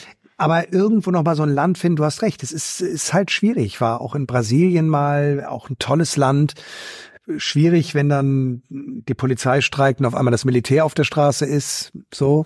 Aber ich glaube, da muss man auch lernen, sich ein bisschen von zu lösen. Und da würde ich gerne den Übergang finden, nochmal zu dem Thema, dass du vom Grundwesen ein Optimist bist. Was ja. ich ja was Wunderbares ja. finde. Also du siehst das Leben erstmal Bei mir ist das Glas immer, immer halb voll. voll. Und du siehst immer auch so in die Zukunft, dass es eine Lösung gibt. Wie schaffst du das? Dich angesichts der doch sehr belastenden Zeiten und auch nochmal, du hast es gesagt, wir leben in einem Schlaraffenland. Uns geht's immer noch sehr gut, wobei es ist ja momentan ähm, ne, auch in Sicht, dass es Deutschland nicht mehr so gut gehen Absolut. wird, wenn es so weitergeht, Absolut. muss man auch mal ja. dann Butter bei der Fisch machen. Ja. Aber wie schaffst du das trotz dieser Dauer schlechten Nachrichten seit drei Jahren, seit Corona ist ja dann Ukraine-Krieg und jetzt der Nahostkonflikt und Klimakrise und wir haben nur noch Krise, Krise, Krise. Wie schaffst du das da einfach dieses Naturell am Leben zu erhalten. Also Alex, welche andere Chance hätte ich? ja, das stimmt. Man kann sich die einzige die Chance, so die einzige Chance, die ich hätte, ich grab mich zu Hause ein, auch während Corona ja, und verfalle in schwere Depressionen. Es sind sehr, sehr viele Menschen sehr schwer krank geworden nach Corona, die Depressionen bekommen haben, denen auch dann nicht sofort geholfen werden kann, weil es zu wenig Psychologen gibt, weil sie nicht richtig versichert sind und so weiter. Es ist eine Tragik und ich möchte einfach das Leben, was ich führen darf. Und jetzt sind wir wieder beim Thema, hast du ja auch vorhin gesagt, du möchtest schön wohnen, du möchtest ein Zuhause haben. Ja, das ist ganz wichtig. Dann ich. muss ich eben halt zu Hause ein schönes Leben führen, wenn man mich nicht rauslässt, hm. weil Sperrfrist ist, weil Lockdown ist, wie auch immer. Wenn ich mir mein, meine Jahre, die ich jetzt noch habe, also vielleicht habe ich noch 25 tolle Jahre. Das ist nämlich auch das Thema. Wie viel tolle Jahre hat man noch? Ne? Also genau, und das sage ich auch ganz bewusst. 25 tolle Jahre. Vielleicht sind wir in der Medizin auch schon so viel weiter, dass es auch 30 tolle Jahre werden. Genau, das wollen wir toi, toi, toi. Ne? Aber wie viele Jahre habe ich noch? Und wenn ich jetzt jeden Tag diese schrecklichen, und ich gucke diese Nachrichten, es gibt ja viele, die sagen, guck das doch nicht, sage ich, nein, ich muss sie sehen, diese Nachrichten, weil Menschen in anderen Teilen dieser Welt fürchterlich leiden und ganz Schreckliches erfahren. Und ich sag dir, wenn es hart auf hart kommt, dann tue ich irgendetwas und dann erhebe ich meine Stimme bei Instagram und sage, lasst uns Geld sammeln für die, die Familien, die jetzt nichts mehr zu essen haben, nichts mehr zu trinken haben, die keinen Schutz mehr haben. Lasst uns die Menschen hierher holen, die Schutz brauchen. Na, Deutschland muss immer ein offenes Land bleiben für die Leute, die Hilfe die's, brauchen. Die's brauchen ja. ja, aber also du sagst, es gibt, also, weil das ist natürlich auch dann die Krux. Du bist optimistisch und ich sag mir immer, man kann natürlich auch versuchen, sich so ein bisschen aus dieser Negativspirale rauszuziehen, indem man nicht sich komplett den Medien verweigert, aber indem man sagt, ich möchte es dann nur noch jeden dritten Tag oder ich kann es nicht. Aber du sagst, es ist für dich ein Ritual morgens auch erst ja, News. Wobei ne? ich gebe dir recht, also aber jeder zweite, dritte Tag geht auch. Würde auch reichen. Aber ne? sind wir doch mal ehrlich, das, egal was du äh, machst, ja, da hast du eine Push-up-Meldung vergessen auszukriegen von von der Bild kriegst du wieder Push-up mit neuen neuesten Meldungen aus, aus Israel und, und aus dem Gazastreifen. Das musst du deaktivieren, Marek. Das ist genau. ganz schnell, diese Push-Dinger. So. Oder dein Partner kommt nach Hause und sagt, hast du schon gehört? Dann Stimmt. hängst du wieder da und denkst, Nee, habe ich nicht, wollte ich eigentlich auch nicht. Das aber ich glaube, wir dürfen uns auch halt nicht verschließen. Klar. Nur trotz alledem müssen wir eben auch wissen, dass bei allem Schrecklichem, was im Moment auf dieser Welt passiert, dürfen wir auch unser eigenes Land nicht vergessen und dürfen Nein. auch die Menschen nicht vergessen, die hier in Not sind, die jetzt in Not kommen Klar, werden. Ja. Und da müssen wir eben einfach wirklich wirklich ganz, ganz drauf achten, dass wir, dass wir hier in der Gesellschaft nicht auseinanderbrechen. Aber hast du vielleicht noch einen ganz konkreten Tipp auch für mich? Weil ich bin leider, obwohl es mir wirklich gut geht, wir hatten im Vorgespräch, habe ich dir schon erzählt, also ich habe das große Glück, dass ich auch auf Ibiza eine zweite Wohnsitz habe und also ich bin der Letzte, der sich beschweren kann. Trotzdem tendiere ich immer dazu, Dinge dann doch sehr anzusaugen an, an Negativität. Also ich sage nicht, dass das Glas immer halb leer ist, aber ich bin da manchmal wie so ein Schwamm und bin dann voll mit dieser Negativität und das belastet einen ja auch. Und hast du da einen Tipp ja. für mich, wie du trotz dieser Schwere, die wir haben, leichter durchs Leben gehen kannst? Also ich habe einen Tipp tatsächlich und zwar musst du dir eine Frage stellen und diese Frage ist relativ einfach. Und das geht mir, deswegen kann ich sie dir beantworten. Wir sind beide sehr lebensbejahend. Wir haben wahnsinnig viel Spaß am Leben und ich glaube zu sagen, dass wir auf der Sonnenseite dieses Lebens stehen dürfen. Vielen, vielen Definitiv. lieben Dank. Und danke, und ich Dankbarkeit. Es, Dankbarkeit. Mhm, mhm. Und ich wünsche es jedem, der das jetzt hier sieht und jeder, der auf der Stadt, dem wünsche ich auch viel Glück auf der Sonnenseite dieses Lebens zu stehen, gesund zu bleiben. Jetzt passiert Folgendes. Jetzt liebst du und genießt dieses Leben so sehr. Du merkst aber von außen gibt es immer wieder Kräfte, Mächte, die versuchen gerade alles um dich herum zu torpedieren. Das heißt, warum reagierst du so negativ darauf? Einmal, weil du empathisch bist, weil du es schrecklich findest, wenn Frauen vergewaltigt werden, Kinder ermordet werden, egal auf welcher Seite, Terror geschieht, Kriege geführt werden, Ukraine, Russland. Und auf einmal merkst du, mein Wohlstand, und den Wohlstand meine ich nicht finanziell, sondern auch der Wohlstand, gesund sein zu dürfen, abends auch mal was essen gehen zu dürfen, eigentlich den Kühlschrank voll zu haben, dass man Essen überhaupt hat. Es gibt viele Menschen, die haben das nicht.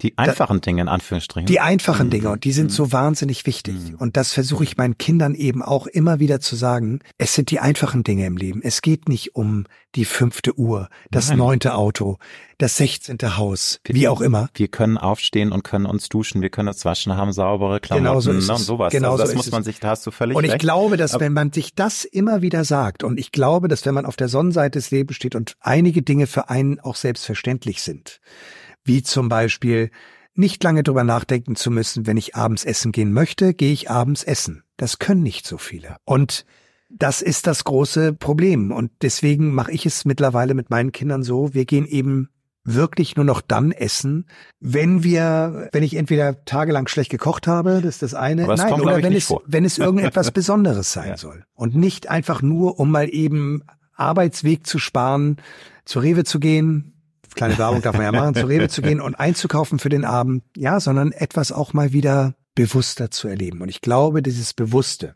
du bist genauso wie ich lebensbejahend und ein Genießer. Und das ist ganz toll. Und ich glaube, alle deine Gäste, die bisher hier waren, ich habe mir das ja alles angeschaut, sind auch sehr bewusste Menschen, die genießen jeder hat natürlich Angst, dass das irgendwann bedroht ist. Einmal das und weißt du, es ist nicht nur das, was du aufgezählt hast, was mich als durchlässigen, empathischen Mensch sehr bedrückt, ist eben auch diese ähm, Spaltung der Gesellschaft. Das ist auch ein Thema, was ich immer gerne mal anspreche. Das will ich jetzt mit dir nicht so eintauchen, weil das dann auch wieder sehr ähm, aus ein sehr dankbares Thema ist, aber würde dann zu lange dauern. Das belastet mich, weil ich finde es traurig, dass aufgrund dieser ähm, Aufregerthemen der Vergangenheit, sei es nun Corona mhm. oder Ukraine oder Global Warming oder jetzt der Nahostkonflikt, dass da die Menschen eben auch nicht nicht mehr die, die anderen Meinungen aushalten, dass sich immer mehr Leute spalten, dass Freunde sich nicht mehr in die Augen schauen, dass sich Familien entzweien.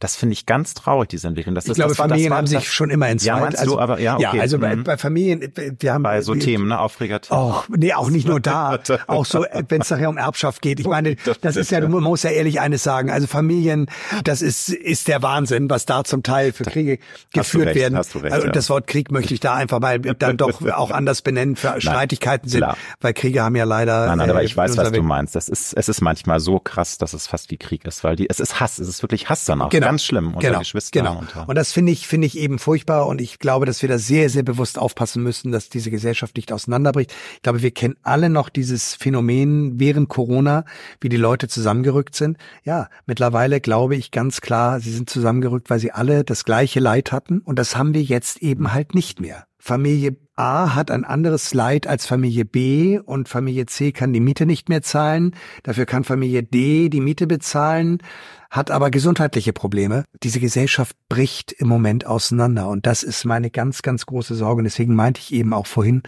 lasst uns doch alle mal wieder ein bisschen mehr zuhören und ähm, auch mal wieder liebevoll miteinander umgehen und nicht immer nur das und was falsch ausgesprochen wurde oder in einem falschen Zusammenhang benannt wurde, rauspicken, um dann auf die Person einzuschlagen, sondern mal zuzuhören und zu sagen, warum hat er das Wort und eigentlich benutzt? Ich möchte nochmal auf deine beiden Töchter zu sprechen kommen, weil ähm, ich das sehr interessant finde, dass ich glaube, dass die junge Generation trotz der vielen Krisen, die wir haben, immer noch natürlich mit einer anderen Grundeinstellung rangeht, optimistischer ist. Würdest du das bejahen oder ist es mit deinen Töchtern auch manchmal ganz schön hart, dass die sagen, Mensch, Papa, man kann ja verzweifeln und ich bin jung und ich weiß gar nicht, was in 40 Jahren ist und wie wird die Welt aussehen. Würdest du sagen, das ist so, dass Gott sei Dank die junge Generation ja doch noch optimistischer einfach ist. Also ich glaube, wenn wir in unserem Alter sind, vielleicht dann doch ein bisschen da schon eher geneigt, dann auch negativer das zu sehen. Obwohl du ja ein Optimist bist, nicht mich falsch verstehen. Aber ich glaube, das ist ein schmaler Grad, gerade in der heutigen Zeit. Alex, Wie ist es bei deinen Kindern? Ja, also? die Frage ist doch ganz einfach. Ja. Du kriegst doch erst Angst vor dem Leben und zweifelst an bestimmten Situationen im Leben, wenn du schlechte Erfahrungen gemacht hast. Du musst ja, also wenn du so wie ich meine Kinder erzogen habe, wohl behütet, immer mit Schutz. Woher sollen die wissen, was für Gefahren auf sie lauern?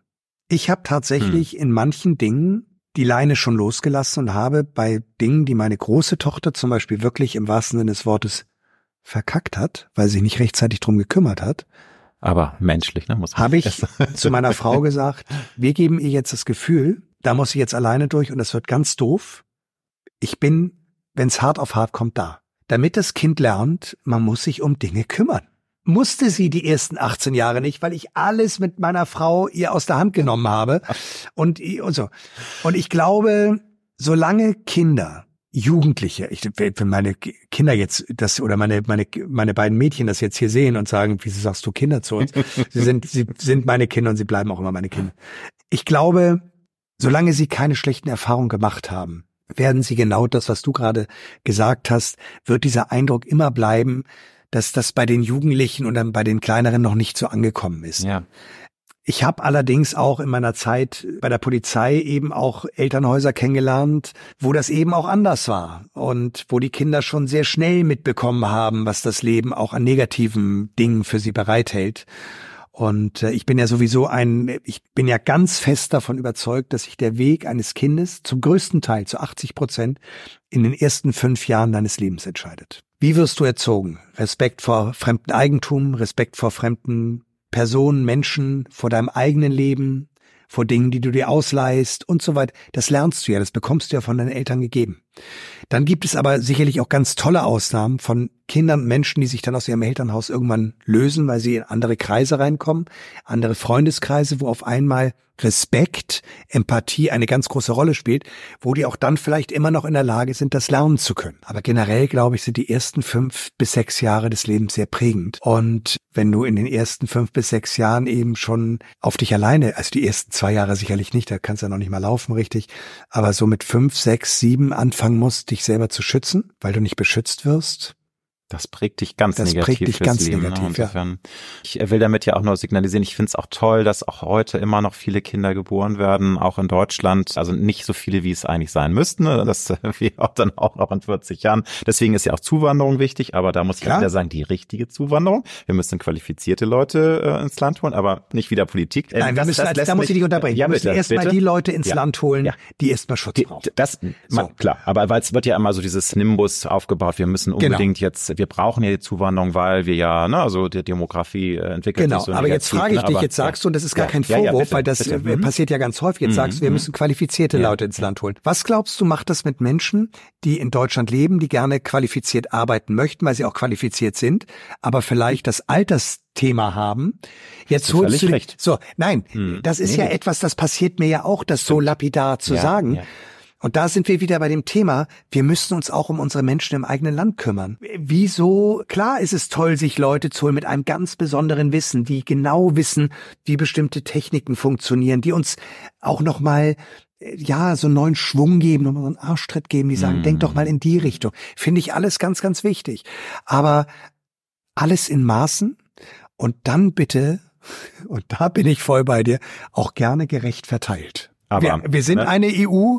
Das ist so. Äh, das ist so. Hoffentlich auch noch länger. Ne? Das wird ja auch schon gesägt an den Fundamenten. So, ne? Aber ähm, schauen wir mal. Ja, da gibt's ja auch schon einige Leute, die sagen, gut, wenn die EU jetzt also auch noch behauptet, wissen zu müssen, welche Glühbirnen man äh, verkaufen kann.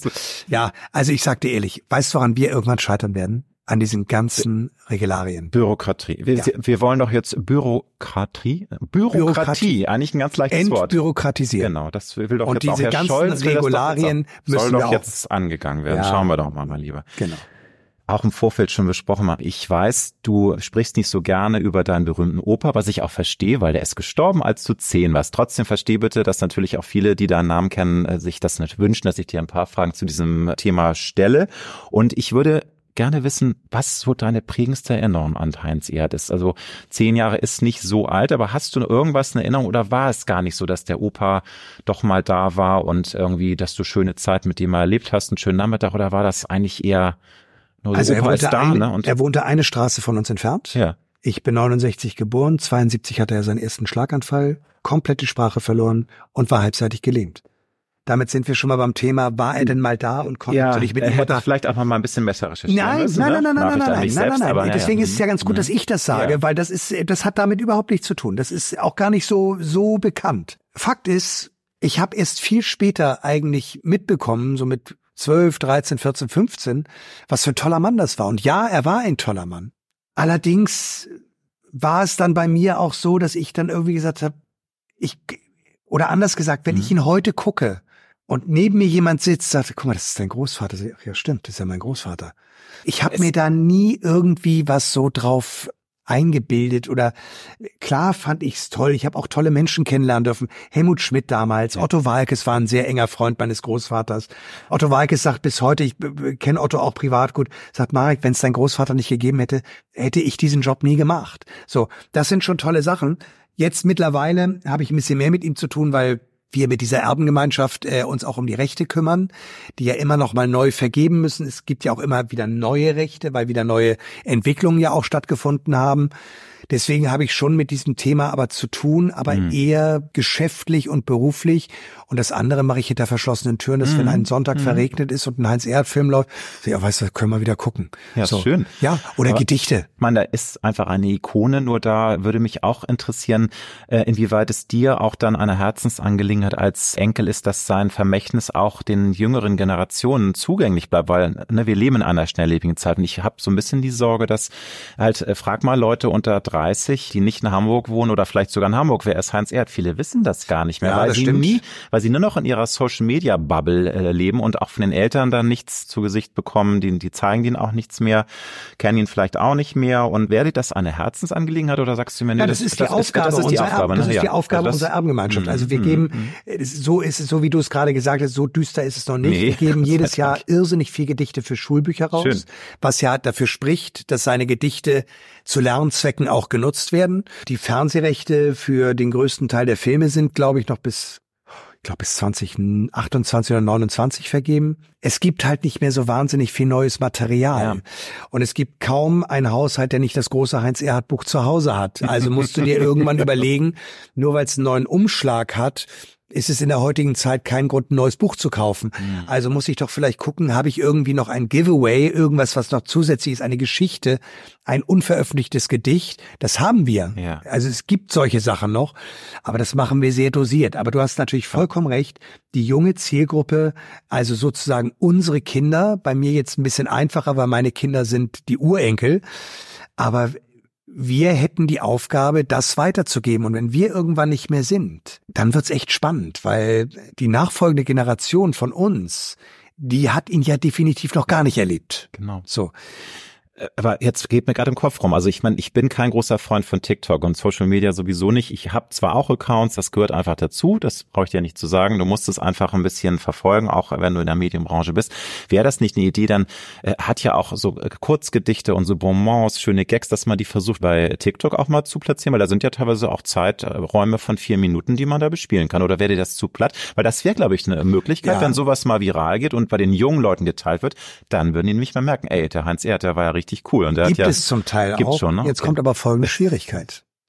Wir müssten hundertprozentig sicher sein, dass das, was wir posten, uns gehört. Ah, okay. Und nicht in die Falle der Urheberrechtsverletzung mm -hmm. reinlaufen, denn okay. das ist mittlerweile eine Straftat. Gott, ja. Und tatsächlich ist es bei uns ganz häufig sehr schwierig, gerade was Fotos angeht, rauszufinden, ob das eigentlich wirklich uns gehört oder anderen gehört. Bei Fotos sind wir ganz, ganz vorsichtig. Okay. Da haben wir schon einige kleine Prozesse führen müssen, mm. weil wir was rausgegeben haben, was wir nicht hätten durften. Und dann haben wir uns aber Gott sei Dank auf einem sehr netten Weg immer geeinigt. Aber deswegen haben wir da jetzt so eher den Riegel vorgeschoben, weil nochmals, auch wenn du das Foto gemacht hättest damals ja. und ich benutze das einfach für TikTok, ja, du freust dich sicherlich, mm. aber du würdest auch sagen, Moment, nee. mein Werf, jetzt will ich auch etwas Klar. dafür sehen. Oder frag mich, mhm. ob, ich, ob du es nehmen darfst. Und vielleicht habe ich Lust, es dir umsonst zu geben. So. Klar, ich weiß, das was du meinst. Wobei bei TikTok natürlich eher dann so von Fernsehshows, ne, so, ah, das ist ja mehr so äh. Clips und so, ne, genau, aber das, genau. aber. Ja, aber du hast ja, recht, also ne, das, das müssen wir bespielen und tatsächlich mhm. gibt es ja auch einen Heinz Erhard Instagram-Account. Ach, guck mal. Ja. Das war mir noch gar nicht bewusst. Ja. Hast du denn zu Beginn oder auch in den ersten Jahren deiner Karriere dann manchmal auch äh, das als übergriffig oder nervig empfunden, was eben natürlich alle Journalisten immer erstmal fragten, na ja, und wie ist das? Ich meine, das ist, glaube ich, auch, da, da klinge einem auch die Ohren ne, und sagt, bitte, ne? Es also wie, wie nervig war es, ne? In jedem Zeitungsartikel stand Enkel von Heinz. Ja. So. Denkst du auch so, boah. Ne? Dann hat sich, hm. glaube ich, irgendwann ein Journalist verschrieben und hat einen Artikel über meinen Großvater geschrieben und da stand in Klammern dahinter Großvater von Marek Erhard. Und da habe ich dann gedacht, geil, ich habe es geschafft. nochmals, dieser Mann hat mir natürlich durch den Namen schon eine, einen Start ermöglicht. Allerdings, und das behaupte ich ganz klar, wenn sich bei mir eine Tür hinter mir schloss, war es eine Stahltür und keine Holztür. Weil natürlich Leute draußen saßen, die gesagt haben, ah, guck mal, ist der Hm. Enkel von Heinz Erhardt. Mal gucken, was der sich denn so vorstellt, was er Das hat er für Rosinen im Sack, ne? Genau, Oder so, genau. Oder, oder ist er von zu Hause aus schon so gestopft, dass er das eigentlich alles gar nicht mehr nötig hat? Verwöhnter Bengel, ne? Genau, genau. Und tatsächlich hatte ich mich dann eher dafür entschieden, also ich hätte es jetzt lächerlich gefunden, den Nachnamen abzugeben, aber habe ich mich dann eher dafür entschieden, eben nicht so viel über ihn zu sprechen, sondern es eher so für mich zu genießen und zu machen und zu tun. Und mittlerweile bin ich im Alter. Also jetzt ist er auch so lange tot, er ist 79 gestorben. Das Du, sind du warst ja, glaube ich, auch vor drei Jahren sogar als er, Heinz Erhardt Expert in einer Game Show, ne? Ja, ähm, mit Christoph Maria Herbst. Ja, Das war sehr lustig. Wer weiß Äh, denn sowas? Groß gegen ne? Klein. Groß gegen Klein. Groß gegen Klein. Und das war wirklich eindrucksvoll. Ja, und da ja, sage ich dir ja, ganz ja. ehrlich, da hat die Redaktion von Kai Pflaume auch sehr lange an mir baggern müssen. Das war das erste Mal, dass ich wirklich überlegt habe. Da habe ich aber gedacht, komm, da ist ein kleiner Junge, der will sich beweisen. Das Das, Schlimme, so süß, ne? das war Ja, ganz ja, toll. Und ja. Christoph Maria Herbst ebenfalls als Experte daneben. Und ich mit einem großen Buch, wo ich immer dachte, wie ging das Gedicht noch? So. Ich habe die sogar gesehen, die Sendung. Mhm. Großes Kino. Ja, es war wirklich, toll. wirklich toll. schön. Es hat mich, äh, hat es, wo, äh, die Sendung hatte leider für mich einen etwas negativen Aspekt, weil ich wollte morgens nach Berlin fahren zur Aufzeichnung und wollte rausgehen und wollte ins Auto steigen, wurde mein Auto geklaut. Ne? Ach, ja, und du, dann bin ich schnell mit dem Zug gefahren und äh, deswegen habe ich diese. Sendung besonders in guter Erinnerung. Wie schwer fällt es dir, dich von Menschen zu lösen, die dir nicht gut tun? Ich frage deshalb, weil mein Mann, der ist ein klassischer Bewahrer und ähm, dem fällt es wahnsinnig Auch wenn schwer. sie, auch wenn sie Auch gut, also ich glaube, sie hat es noch nicht so, na doch, Beispiel, also ist jetzt auch eine sehr intime Sache, aber ist ja egal, das wird ihm recht sein. Also mit seiner Schwester hat er immer einen, ja, schwierigen äh, Draht gehabt, aber es war ein Draht da. Es war immer zu den Weihnachtsfestivitäten hat man sich gesehen, man hat sich äh, geschrieben. Dann gab's Knust wegen des Corona-Themas und die beiden haben sich komplett entzweit. Trotzdem hat er ihr einen Brief geschrieben und er ist ein Bewahrer. Also er hat ihr die Hand gereicht und es ist immer noch nicht klar, ob es jetzt mal ein Happy End gibt oder nicht. Also er ist ein klassischer Bewahrer und ihm fällt es wahnsinnig schwer, dann auch mal eine Tür zu schließen. Wie ist es bei dir? Bist du in der Lage, dich von Menschen zu lösen, wenn du merkst, das tut mir jetzt wirklich nicht gut und das sind die klassischen Energievampire oder bist du auch eher einer, der da schon sehr ähm, auf die Mütze kriegen muss, um sich zu lösen von Menschen? Also du kannst viel mit mir machen. Du könntest mich, glaube ich, sogar bestehlen, wenn du die richtige Begründung hast, warum du mich beklaut hast und es mir danach wiedergibst. ich will das nur mal ganz, ganz krass mal ausdrücken, was so. Wenn bei mir die Tür zufällt, ist sie zu. Auch für Emma dann, ne? Also das oder ja, für, eigentlich für immer. Eigentlich für immer. Es gibt dann vielleicht, weil es mir so zwei, dreimal passiert, ich dann Leute so nach zehn, zwölf Jahren wieder getroffen habe, gesagt habe, dann habe ich die beim Abendessen dann gesehen und dann habe ich mich sehr nett mit denen unterhalten. Es war aber am nächsten Morgen nicht das Bedürfnis da, sie anzurufen und zu sagen, wollen wir uns doch mal alleine sehen. Das ist das eine. Das andere ist, ich habe tatsächlich mich gerade im privaten Bereich von ein, zwei Leuten trennen müssen. Hab allerdings festgestellt, dass da im Vorwege auch schon so viel Sachen auch nicht in Ordnung waren, wo das letzte jetzt eigentlich nur der Tropfen auf den heißen Stein war Ja. und ich das vollzogen habe. Ja, ich sitze jetzt vor dir und sage, schade, dass diese Freundschaften nicht mehr sind, aber wenn ich ehrlich bin, gab es auch viele Momente, wo ich gesagt habe, warum bin ich mit dieser Person befreundet? Wo ist da Freundschaft? Freundschaft heißt für mich, für jemanden immer da zu sein. Freundschaft heißt für mich nicht, zweimal die Woche zu telefonieren. Das brauche ich nicht. Ich kann auch mit einem Freund ein halbes Jahr nicht telefonieren. Aber wichtig ist, ich mache dann genau da weiter, wo wir das letzte Mal aufgelegt haben. Mhm. Das sind für mich Freundschaften. Und ja, diese Menschen haben mir einfach dann wohl nicht gut getan. Und die sind jetzt auch nicht mehr so in meinem Leben. Das heißt aber nicht, Also- dass ich mit diesen Menschen nicht nochmal in Kontakt trete. Vielleicht gibt es sogar bei der einen oder anderen gechassten Freundschaft die Möglichkeit, das nochmal zu reaktivieren. Aber es hat schon einen Grund, warum es so weit gekommen ist. Du kannst es schon Ja. demnach. Gut. Ja. Was ist für dich, wenn du jetzt auf dein bisheriges Leben zurückblickst, die Essenz, dass du sagen kannst, ich bin glücklich, ich habe ein Leben, was mir gefällt. Und wir hatten ja schon das Thema, ne? Wir haben gesagt, es gibt viele Herausforderungen, es gibt auch schlimme Dinge, die einem im Leben widerfahren. Man muss Menschen loslassen, man verliert liebe Menschen, man fällt auf die Nase. Aber alles in allem möchte man ja, dass man trotzdem sagen kann, es geht mir gut und ich bin glücklich. Was sind da für dich so die wichtigen Schlüssel? Außer, dass du deine wunderbaren Töchter zum, ich glaube, das ist eine Ich stehe der- jeden Morgen gerne auf. Ich habe immer was im Kühlschrank. Toi, toi, toi. Ja, ja. Ich habe tolle Menschen um mich rum. Ja. Ich darf tolle Gespräche führen. Ich bin gesund. Ich habe meine Mama noch. Du weißt ja selbst, wenn Eltern irgendwann nicht mehr da sind, werden wir erst erwachsen. Ich darf Kind sein. Ich bin auch noch Kind. Also ich mache auch noch ganz viel Blödsinn, was ich liebe. Ja, das ist das Wichtigste. ich will in ganz vielen. Teilbereichen gar nicht älter werden. Ich bin glücklich. Also ich bin, ich bin glücklich, weil ich mir Träume erfüllen darf und damit auch noch mal ganz klar genannt, nicht materielle. Nein, das, das meine ich auch gar nicht. Also so, aber ich glaube, das ist ein guter Impuls, dass du sagst auch, man muss auch ähm, einfach ähm, auch offen bleiben, wenn man älter wird und auch sich die kindliche Na. Begeisterungsfähigkeit klar. erhalten. Das sage ich nämlich auch mal. Das fällt mir selbst an mir negativ auf, dass ich manchmal ein bisschen zu verstockt bin. Also ich sage, Alter, Stock aus dem Hintern und Mhm. freu dich mal wieder, lach mal wieder laut und sei mal wieder kindlich unbefangen. Genau. Freu dich, äh, Genau. sei begeisterungsfähig wie ein Kind. Ja. Das ist, glaube ich, auch ein Ja, Thema. absolut, Ne? Mhm. Hast du ein Lebensmotto, ein Lebenscredo oder mehrere Mottos oder Credos, die du jetzt Ja. mir mal erzählst, wo du sagst, das also ist ein ein schöner Motto ist bei mir, gib mir die Gelassenheit, Dinge hinzunehmen, die ich nicht ändern kann, Dinge zu ändern, die ich ändern kann und das eine vom anderen unterscheiden. Und die. Weisheit, das Ja. eine vom anderen unterscheiden zu. Einer, schön, dass du ihn jetzt, ich, ich faspel mich da immer, ich kann mir das immer nicht. Wahrscheinlich war er jetzt auch nicht, falsch. Das, äh, hören, hören Sie sich das gar nicht so häufig an. Wahrscheinlich war er jetzt. Also, aber wir wissen alle, was gemeint ist. Ist für mich tatsächlich so. Viele Dinge kann ich nicht ändern, sondern es geht eigentlich dann um die Lösung des Problems und oder es auch anzunehmen. Vielleicht Ja. kann man manche Sachen einfach nicht lösen. Nein. Und äh, ja, ist ein echtes, echtes Lebensmotto von mir. Hat mir ein Regisseur, Niki Müllerschön, mit dem ich äh, drehen durfte, damals Freunde fürs Leben, mir damals auf eine Tischdecke geschrieben. Und diese Tischdecke habe ich also auf eine, äh, tatsächlich auf eine äh, echte Tischdecke, hat ein Edding genommen, mir diesen Spruch drauf, weil ich gerade Liebeskummer hatte zu dem Zeitpunkt. Und da habe ich mir die Tischdecke runtergenommen, die habe ich, da habe ich geklaut.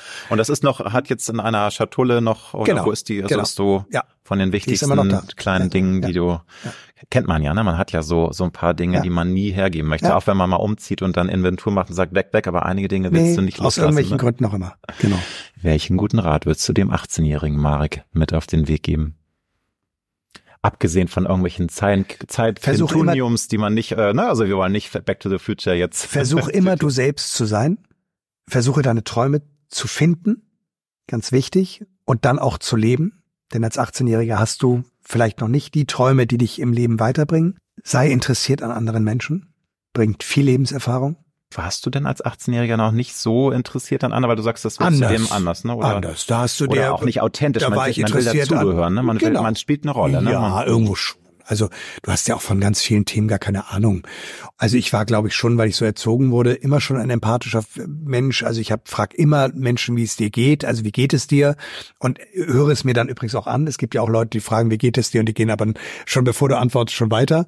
Ja, ich glaube, mit 18 bist du einfach noch nicht fertig. So, also es gibt auch da vielleicht den einen oder anderen aufgrund einer Lebenskrise von Erfahrungen, wo man schon so ein bisschen weiter gekommen ist. Aber generell glaube ich tatsächlich, ist es mit 18 schwer schon so einen Weg gefunden zu haben. Von daher authentisch bleiben, äh, sich seine Ziele setzen, seine Träume leben und die anderen Menschen auf seiner Reise nicht zu vergessen. Ein sehr schönes Schlusswort, lieber Marek. Ich danke dir, dass du da warst. War ganz toll. Ich wünsche mir sehr, dass du noch ganz viele tolle Rollen für die Zukunft hast, dass Vielen du viele äh, ja, Synchronsprecheraufträge hast, dass du äh, noch ganz viele tolle Werbekunden bekommst und dass du vielleicht noch tolle Ideen hast für die Zukunft. Ich bin mir aber sicher, dass wir uns da keine Sorgen um dich machen müssen. Nein, ich hoffe, ich hoffe auch sehr. Und- danke dir für das tolle Interview, für diese wirklich tollen Fragen und für das schöne Gespräch und äh, bin ein Riesenfan dieses Videopodcasts. Das ist ein tolles, liebes Kompliment, das ich tief in meinem Herzen jetzt mittragen werde Sehr gut. und sowas motiviert mich auch sehr für die Zukunft. Danke Mach dir, weiter so. Danke.